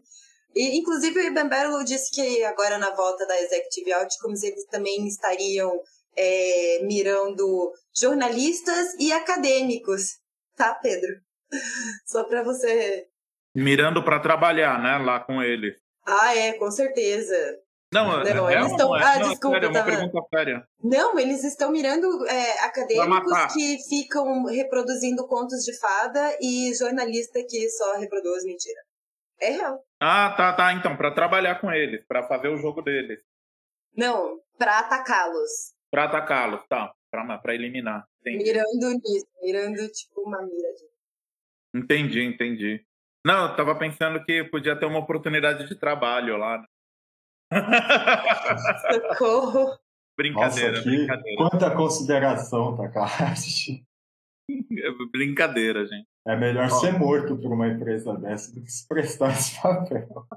Cara, socorro. É, é, é brincadeira, pessoal, pelo amor de Deus. Ó, Rodrigo Silva pergunta aqui. Boa noite. Há alguma referência histórica de recrutamento de brasileiros para atuarem como mercenários em outros países da América Latina? Com relação ao registro de brasileiros atuando como mercenários na Ucrânia, é um caso isolado ou é uma situação a ser considerada na história? Nini Bruja, nossa maior frequentadora da Semana Maquiavel, está em todas, pergunta: podem dizer brevemente qual foi a participação mais notável de um mercenário no Brasil? Luiz Mesteder. Qual seria, na opinião de vocês, a relação entre o fenômeno novo dos mercenários corporativos e a proliferação da segurança privada brasileira e as formas de pistolagem e milícia tradicionais no Brasil? a galera me chamando de contra-revolucionário e deselegante. é brincadeira, gente, pelo amor de Deus. Aí fui cancelado, acabou. Já, já, já, já, já, já, me, já me cancelaram aqui por causa da piada. Acho que é isso, gente. Essas são as perguntas aí, por enquanto. Na verdade, é, eu não tenho exatamente conhecimento de brasileiros sendo recrutados assim como aconteceu em outros países da América Latina e Caribe. Não acho que estamos que, que isso vai ser muito longe, assim. É que a gente tem uma regulação até dura, né? Precisa ter um, precisa ter um registro a Polícia Federal, não, não é tão simples assim. mas não. É, eu, eu vejo isso como uma tendência do setor e dos cenários de segurança. Não vai me surpreender quando isso começar a acontecer, principalmente se a gente ficar abrindo as portas para essas empresas a partir né, de privatização de guarda de tudo quanto é coisa, de aeroporto, de, de é, portuária, é, enfim, abrir essa brecha é abrir a, a brecha para esse tipo de operação. Então, por enquanto, não que eu saiba. Tem empresas dessas multinacionais que atuam aqui, a G4S, que é a, eu, sempre, eu sempre falo dela, a, a, é, a empresa que contrata os, os seguranças da linha 4 amarela do metrô, e tem a Halliburton também, que explora pré-sal aqui, tem a a Control Risk também, que é uma grandona e multinacional de segurança, ela fornece até coisas menores, tipo vigilância de patrimonial, assim, até coisas mais tipo recrutamento, né? Serviço de inteligência, serviço de tecnologia, de coleta, de informação, de processamento e tal. E ela é do Reino Unido, que ela é uma das, é uma das principais aqui. É, a relação de mercenários com os milicianos é uma pergunta que geralmente surge para mim.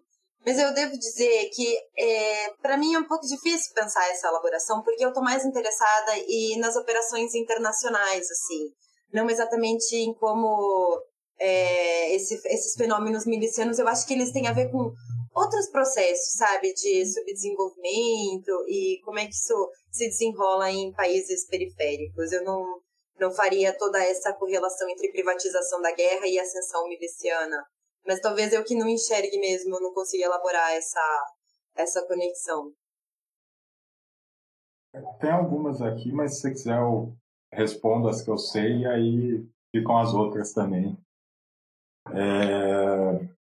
Bom, o caso de mercenário no Brasil, eu não sei. Eu sei que tem, tem um caso curioso no Brasil que foi durante a, se eu não estou enganado, foi durante a Guerra do Paraguai, é, se tentou mobilizar mercenários europeus para combater na Guerra do Paraguai. Então, fizeram anúncios, por exemplo, na Irlanda, muitos anúncios, é, e chegou a ter, eu acho que 6 mil, trouxeram 6 mil é, europeus para cá para combater desde do lado brasileiro contra os, os paraguaios, né? É, e é curioso porque isso aí foi teve procurem como revolta dos mercenários, alguma coisa assim. É, porque esse pessoal, enfim, era recrutado com aquela coisa, né? Ah, vocês vão chegar lá, vão ganhar um monte de dinheiro, não sei o quê, as melhores condições tal. Normalmente gente pobre, né? Então, camponeses que viviam, sei lá, na Itália, é, o pessoal ali na Irlanda tal. E chegavam aqui e não era nada daquilo, né? E aí teve uma revolta aqui durante os preparativos para a Guerra do Paraguai desse pessoal que foi trazido. Esse é um caso bem, bem curioso, né? Realmente é, chama atenção, né? Quanto à pistolagem, é, eu também não sei dizer até que ponto a gente tem integração hoje no campo no Brasil de é, empresas consolidadas oficialmente para fazer proteção, entre muitas aspas, de, de territórios ali, etc. Mas a lógica da pistolagem, é, enfim, é um, uma coisa histórica e na lógica, assim como a mercenário é igual miliciano, não, não é exatamente a mesma coisa, mas a lógica é bem parecida. Né? É, então, não sei, talvez a Mari também tenha mais informação sobre isso. E quanto a brasileiros na Ucrânia, isso eu sei relativamente bem, inclusive porque a gente teve correspondente na Ucrânia. Né? É, do lado das, é, do Estado ucraniano, do lado de Kiev e tal, eu não tenho notícia de brasileiro. Eu acho que eu tinha até ouvido falar de algum caso de brasileiro que foi combater, mas não sei em que condições. E do lado de Donbass, teve um grupo de brasileiros que foi combater junto daquelas repúblicas do leste, né, no, no, em Lugansk e Donetsk, é, mas eles foram como voluntários. E aí, eu acho que foi em 2016 ou em 2017, final de 2016 ou em 2017, teve uma reorganização interna ali das repúblicas, e aí, efetivamente, alguns, eu não sei quem, não sei quantos, eu não sei quem ficou, quem está sob contrato, mas o fato é que teve um esforço para oficializar é, todos os voluntários internacionais como como soldados dessas repúblicas, né? Aí, até que ponto isso é isso é comparável com mercenário vai depender do quanto você considera essas repúblicas ficções ou não.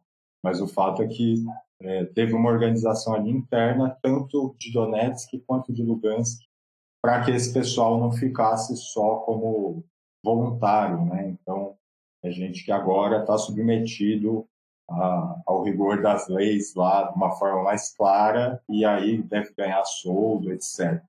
Então, teve essa reorganização. É... Bom, é isso. Pistolagem, o caso mais paradigmático de mercenários no Brasil e brasileiros na Ucrânia, que a Marina falou, desses três. Não sei qual que ela. Se ela pulou algum, porque ah, não sei. Tá. Eu, eu, eu vou pensando e, e aí eu, eu esqueço de anotar. É, mas eu tô contemplada. Tá bom. Tá bom. Ó, tem uma. Acho que a gente pode já caminhar para o final aí, né? Última rodada aqui.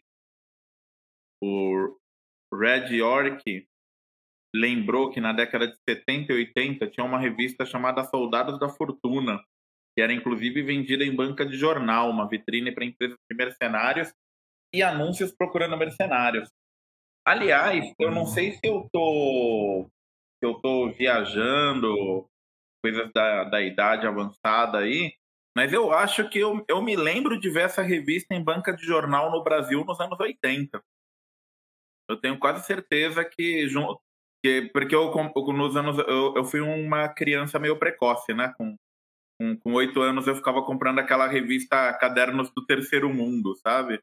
E eu me lembro que quando eu ia na banca de jornal comprar o Cadernos do Terceiro Mundo, o... eu acho que eu já vi essa revista aí, Soldados da Fortuna, né? Mas eu, eu, eu, eu acho não, eu tenho certeza que eu vi, eu só não me, não me lembro que era uma edição brasileira ou uma edição em inglês, né? Mas enfim, tinha essa revista aí e ele lembrou disso, né? Muito bem lembrado. É, aí logo na sequência, aqui eu vou até colocar aqui a, a, a colocação dele.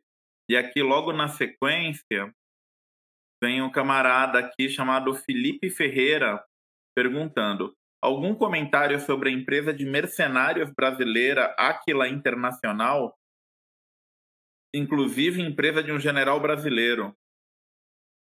Eu nunca tinha ouvido falar dessa empresa, né? É... Aí aqui Felipe Veloso, né? Que eu acho que aí tem a ver com o negócio do, do, do da revista Soldados da Fortuna. Mariana, posso ter perdido isso mais cedo na live, mas você poderia falar sobre o soft power pró-mercenários no cinema e nos jogos? Né? esse glamour, né? A galera. A galera é toda glamurosa em relação a mercenário. Ó, JV Nicolini. A Guerra da Coreia, com a participação de diversos países, inclusive a Colômbia, foi escola dessas corporações de segurança? Nem sabia que na Guerra da Coreia essas, essas empresas estavam atuando. Ó, oh, o Leonardo Reis, aqui é uma outra pergunta aqui. As guerrilhas da esquerda no Paraguai sofrem ataques de contra-insurgência dos Estados Unidos. Vocês sabem de algo a respeito? É o EPP, né? Exército do Povo Paraguaio. Então, ó, o pessoal lembrou aqui, por causa da pergunta lá em cima, aqui nos comentários. Lembraram daquela trilogia Os Mercenários, que tem Sylvester Stallone, né? Todos os caras de Bruce Willis, Jet Li, né? O Dream Team do, dos filmes de ação masculinista, né? Aí o pessoal lembrou que tem essa, essa trilogia, Os Mercenários, uh, o jogo Black Ops, onde tem inclusive uma cena que é a missão rematar o Fidel Castro. Aqui, o Eduardo Lima. Grande Eduardo Lima, fazia tempo que eu não ouvia falar dele aqui, ó. É, o uso de mercenários é tão comum que já virou fenômeno de cultura pop. Basta ver os videogames do assunto. Ghost Recon Wildlands do PlayStation 4, que se passa na Bolívia. E esse Vittorio Simeone, ele falou aqui de um desenho que inclusive eu vi aí durante a pandemia, que é o tal do Black Lagoon, que o enredo gira em torno de uma pequena empresa de mercenários, né? Uma microempresa de mercenários. É um, é um anime, assim. É... E jogo tem a rodo, né? Como, como colocaram aqui. Esquadrão Classe A, anos 80. Esse daí eu cansei de assistir. Que tinha o BA, né? Aquele negão lá com o moicano lá tal. O Esquadrão Classe A era uma super propaganda de mercenário. E, e, era bem isso, eles trabalhavam clandestinamente, fugindo do governo americano. Ah, é, então, eles não trabalhavam para o governo americano, eles eram tipo rebeldes, né? Eles trabalhavam clandestinamente. E, e deu bastante coisa aqui. Nossa, o pessoal manja muito aqui de cultura mercenária, hein? Estão tá, colocando um monte de coisa aqui que eu nem conheço aqui. E desenterraram o Esquadrão Classe A, meu, do BA, cara. Vou até ver se tem no YouTube aí pra eu, pra eu assistir a abertura do Esquadrão Classe A. Mas é isso. Ah, e tem uma pergunta aqui para Mariana. uma pergunta pessoal que a Mariana pode responder no final aí depois quando ela foi indicar a bibliografia, que estão perguntando a origem do sobrenome dela. Deus deu. tá. Então é isso. Bom. Já li uma pergunta, mas aí a gente já encerra também, né, gente? Já, já, já, já é conteúdo pra caramba aí, todo mundo vai ficar super feliz e, e estudar bastante os exércitos mercenários. É, é, essa Aquila Internacional não conheço, é, não sabia, mas fiquei interessado, considerando que é uma empresa, segundo quem fez a pergunta, o companheiro que fez a pergunta, de um militar, isso me interessa muito. Então, se depois quiser mandar um e-mail para a ópera ou falar comigo ou alguma coisa assim, me mandar o que você tem sobre isso, eu também é, fico interessado. É, sobre o EPP no Paraguai, é, não sei, sei de, sei de algumas coisas, é, é, uma coisa que eu quero explorar na revista Ópera em breve, é, mas não sei assim, muito o que dizer. É uma insurgência é, relativamente forte aí, né? Depois, especialmente depois que as Farc teve a desmobilização das Farc, né? E é interessante porque no Paraguai, além da gente ter é, destruído aquele país e matado gente a rodo, a gente, a gente não, né? Mas o nosso país, a gente tem essa mancha aí nossa história. É, hoje em dia tem muito fazendeiro brasileiro no Paraguai. Então, é, normalmente o, os caras do EPP lá é comum que eles façam sequestros de, é, de fazendeiro brasileiro lá, né? que tem terras, etc., lá no Paraguai. Sobre a Guerra da Coreia, eu também não sei, não, não sabia até que teve mobilização de mercenários na Guerra da Coreia, assim, em massa, né? É, o que sei que teve uma campanha ampla internacional para tentar mobilizar, né? Que inclusive tentou-se, é, se considerou levar soldados brasileiros para a Coreia, né? mas teve um grande movimento aí, muito tocado pelo Partido Comunista na época, contra, contra os brasileiros na Coreia. Né? Agora, quanto a essa coisa de essa cultura né, de, de mercenário em filme, em videogame, essas coisas, apesar de eu não ser muito ligado nisso, desculpa, eu acho que a Mariana até vai, talvez possa falar é, mais sobre isso tal. Mas o que eu acho curioso é como isso. É, uma, uma das pernas desse tipo de coisa não é só a coisa da guerra, da aventura, dessas coisas, né? Mas essa lógica bem neoliberal mesmo, assim, do, uma coisa meio self-made man, né? Então é o guerreiro que vai lá e ele decide tudo por conta própria, e o cara é muito bom e ele domina na guerra, o cara mais avançado na guerra tal. É, e normalmente aí, como Maquiavel ensina desde, a, é, desde o Renascimento, normalmente o mercenário não é isso. Normalmente o cara tem realmente, costuma ter um treinamento militar decente, mas ele não, não se mobiliza tanto assim na guerra, né? Quer dizer, os mercenários não costumam ser o Stallone. E certamente, certamente não são americanos e certamente não tem toda aquela vontade de acabar com a guerra do Vietnã sozinho, né? Ou sei lá, não sei. Exatamente. Queria só fazer um comentário aqui. Esse anime, o Black Lagoon, ele é muito interessante, cara. Sabe por que, que me chamou a atenção? Assim, eu tava eu olhei lá, falei, ah, anime, tiro, bomba tal, eu acho que eu vou assistir isso e não vou precisar pensar, né? Tem hora que eu boto umas, umas coisas assim pra, pra não ter que ficar pensando muito, né?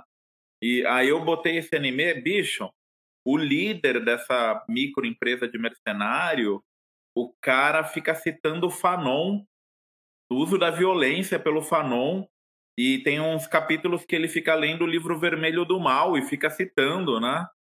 E, e, é uma doideira. Esse, eu, eu, vou até voltar a assistir, porque eu assisti só uns três, quatro episódios e depois eu desencanei, assim, né? Mas agora que o pessoal tá falando aqui, é, é, é, é um negócio louco. Ele, ele, ele, até recomenda, é meio que uma recomendação. Ele mostra lá, né? O Pele Negra, Máscaras Brancas tal, e ele. E, e, e no diálogo, nos diálogos que ele tem com, seja com os inimigos, seja com o pessoal da empresa dele, você vê literalmente transcrições de trechos do Fanon, assim, sabe? De, de clássicos, assim, né? Até mesmo de Mao Zedong. E. É, é, bom, era, era só esse comentário que eu queria fazer, porque. É, eu, vou, eu vou até fazer um aqui. Curioso.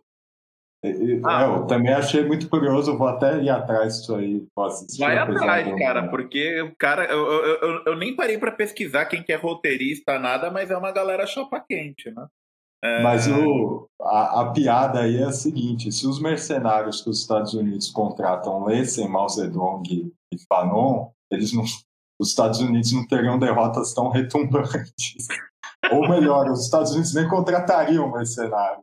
Exatamente né? Ah, e Mari, eu, eu, queria fazer uma pergunta minha aqui que eu, que eu acabei esquecendo de colocar aí no bloco de perguntas, que é para você, sobre a questão do, da, da, questão mercenária na América Latina e, e a corrida armamentista, né? O que que, que tem relação em, nessa questão aí? Só para incluir essa, essa, essa pergunta. Tá, é, vamos por partes. Falaram da Soldier of Fortune, é verdade, eu conheço também a revista. Ela tem, eu não acho que é a mesma, mas tem um grupo, no, um grupo, não, uma página no Facebook, Soldier of Fortune, e ela também tem uma publicação online. Eu não tenho certeza se é a mesma de décadas atrás, mas ainda existe uma publicação online chamada aí Soldier of Fortune, né? E é, sobre a glamorização da profissão, realmente, assim, é uma coisa que colocaram no imaginário da, da galera dessa figura do aventureiro, intrépido, desbravador de territórios, né? Que realmente, uh, se foi um dia, certamente hoje em dia já não é mais. Mas esses caras, em geral, eles nem escondem mesmo quem está envolvido nisso, não vê problema em esconder. O, a Executive Outcomes, o criador da Executive Outcomes, o Ivan Berlo, ele tinha um blog em que ele dava lá as opiniões dele sobre uh, políticas de, de segurança, uh, defesa, na segurança na região, e na, e na África, e, enfim. É, eventualmente criaram uma história em quadrinhos da Executive Outcomes. Eu sei que existe. Tem estômago também para ficar indo atrás disso, mas tem uma história em quadrinhos, né, do, do surgimento e das operações da Executive Outcomes. Tem também uma é, autobiografias do Bob Dennard, que é um figurão francês aí, de, mercenário que atua na, na África durante os anos 90 e 80 e 90. Ele escreveu uma, uma autobiografia dele, que virou filme depois, né? Então, realmente, tem uma super é, glamorização da coisa. É, e em termos da guerra da Coreia, veja, eu não sei de empresas recrutando mercenários é, ali nessa guerra em específico. Não era uma coisa que estava tão assim já em alta. Você nem na guerra do Vietnã desse jeito. Você tem sim comunidades de é, operações de inteligência que envolviam assassinatos, interrogatórios, tortura e tal. Isso ali eu sei que na Guerra da Coreia tinha.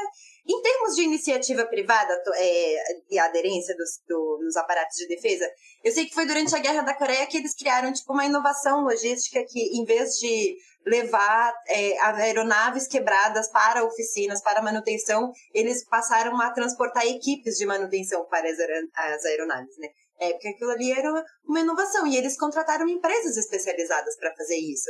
E também empresas para transporte de carga, né?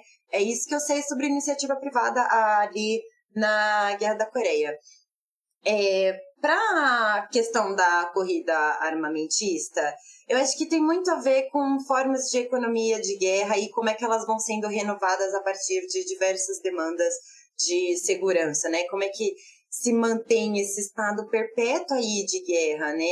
Porque desde os primórdios, para começo de conversa, as condições de desenvolvimento econômico, de inovação tecnológica e tal, é, é, elas são é, as condições do capitalismo ali. E é levado pela corrida armamentista. Você vê também ali na Guerra Fria os projetos de Big Science, né? essência de políticas industriais que perpassavam aí universidades, indústrias, setor de defesa Sabe, ela, ela, intensifica a produção, mas ela também racionaliza a produção, né? Que está submetida então, a, essa, a determinadas economias de guerra, né?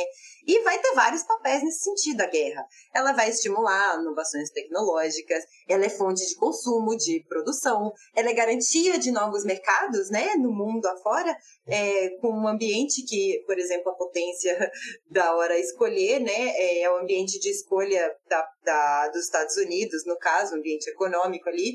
E é um meio também pelo qual o capital se reorganiza, né? É uma discussão que o Aliê e o Lazarato vão fazer no, no, no Guerra Capital, Dá para dizer que uma corrida armamentista ela é com armas de próxima geração, por exemplo. É, em, nos anos 40, a Ranger já falava sobre é, satélites que iam fazer todo o sistema integrado de telecomunicações para a guerra, falava sobre uma força aérea robotizada em que pilotos seriam obsoletos, assim. Então, a corrida armamentista ela tem esse um papel de legitimação pública é, dá para pensar a corrida armamentista como uma função de, de legitimação pública. Você vê aí o lançamento da Sputnik em 57. Depois disso, no ano, no ano seguinte, é criada a DARPA e a NASA. É, você vê como nada como água bater na bunda ali. Ou mesmo antes, em 1955, quando teve uma parada militar no dia da vitória na União Soviética, e lá eles desfilaram com os seus aviões de bombardeio. E tinha muito mais aviões do que a inteligência dos Estados Unidos tinha como estimativa. Então ele tinha uma percepção de atraso, né? E foi colocado é, a partir dessa parada militar que eles viram os aviões. E o Congresso então autorizou uns orçamentos adicionais ali para acelerar a produção de aviões B-52 na época. Né? Acontece que não eram muitos aviões de bombardeio que estavam passando pela União, ali na União Soviética, eram só os mesmos aviões passando várias vezes, assim. Esse lance, a percepção de risco que é colocada na sociedade, que garante que isso vai passar sem maior escrutínio público. Né? Ou melhor, que o desejo é que o estado de segurança faça o que tiver que ser feito e que se gaste o que se for, né? E que a, é, essa é a questão, que a sociedade deseje aí esses empreendimentos.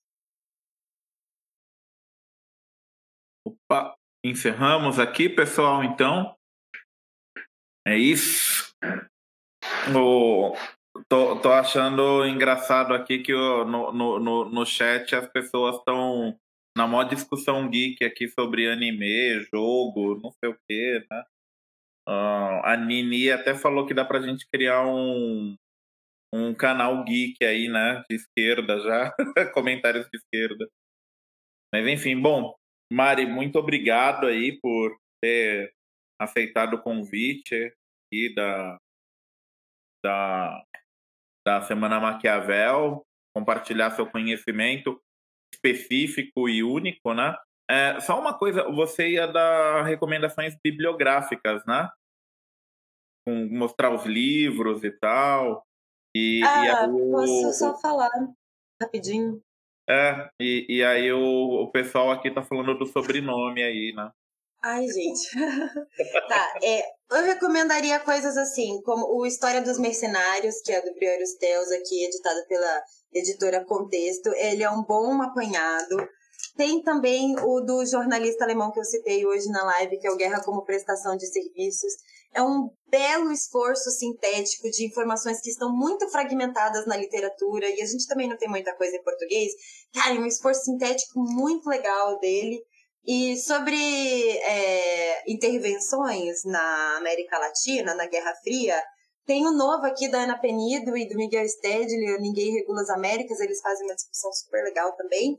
E eu fiquei citando muito o Prachad, que é aqui o novo dele, o Balas de Washington. Descreve extensivamente, em detalhes, o que eram essas operações clandestinas aqui na Guerra Fria. Muito legal. E meu sobrenome, tá, gente? Meu sobrenome é de verdade. Ele é de Portugal. Tem alguma coisa a ver com na época que a família estava vindo, era acho que período de Salazar, e não poderia vir todo mundo com o mesmo sobrenome. Então, é a história que eu sei, tá, gente? Se isso é verdade ou não, é outra questão. E aí parece que uma tia minha, então, que veio, é, deu esse sobrenome aí de Deus deu pra ela, né? Pra essa ramificação que veio dela. Mas se eu for para Portugal, ao que parece, eu não acho Deus Deus, Deus deu, né? Eu tenho que procurar o que era o sobrenome antes deles virem para o Brasil. É, é, de verdade, é um sobrenome só, é Deus, Deus. Contemplados. Papa quente, hein? Época de Salazar aí, meu. É, eu já ouvi essa eu já ouvi algumas versões dessa história, mas essa é a mais legal. não, essa é a mais legal mesmo. Essa é a mais legal. Eu, eu acho que é essa, sim. Interessante isso, Mari. Não sabia. Conheço há tanto tempo. Né? Gente, conheço a Mari há, há muito tempo. A gente, a, a gente fez faculdade juntos. Ela foi minha caloura lá na faculdade e tal. Eu, eu, eu, ainda estudava lá, né? Quando você entrou na, na ESP ou já estava formado? Não lembro, Taka, porque a gente se conheceu no bar. É não, é verdade. Nos, nos corredores, então não lembro. é verdade. Bom, e é isso aí. Marim, tem algum, alguma última colocação aí? Sobre ah, o curso? Não. Lembrei de é... Enfim, é... eu quero agradecer, antes de tudo, a, a Mari por, mais uma vez aqui, iluminar um pouco essas sombras esquisitas do, do mercado de soldados mercenários, né, de empresas mercenárias. É, lembrar o pessoal que a gente está com as inscrições abertas para o curso. Quem quiser é, fazer, tem aí no, na descrição do vídeo, tá? Que depois dispara aí no chat também o link. Vocês podem entrar lá, dar uma olhada. Foi um curso que deu bastante trabalho para fazer. Eu acho que está é, bastante completo. A gente fala do príncipe, fala também dos cursos sobre a primeira década de Tito Livre, que é um pouco menos conhecido, mas tão ou talvez mais importante até do que o Príncipe. É... E é isso, agradecer todo mundo que que assistiu também, agradecer o Taca aí por essa mediação, por essa participação e tal. E é isso. Aí, gente. Essa semana ficou histórica. Fiquei com vontade de repetir a semana Maquiavel todo ano agora, porque tá muito legal. E é isso, galera. Reforçando, matriculem-se no curso, tá? Tá muito bom. E amanhã, dia 6, hum, provavelmente a maioria de vocês já vão ter recebido o salário, né? Virada aí, do dia 5 para o dia 6. Então a gente conta aí com uma rajada de matrículas amanhã. E também lembrando que amanhã, sete da noite, a gente tem a live com Jones Manuel para falar dos atos de 7 de setembro, e também é uma atividade da Semana Maquiavel, né? E vamos fazer uma análise científica, né, sobre todo o contexto aí que envolve o 7 de setembro no Brasil, mais especificamente em São Paulo, nessa nessa polarização Vale do Anhangabaú, Avenida Paulista. E, né, conforme aqui me recomendaram, me despeço falando paz entre nós, guerra aos senhores, venceremos. Obrigado, gente. Tchau, gente. Obrigada.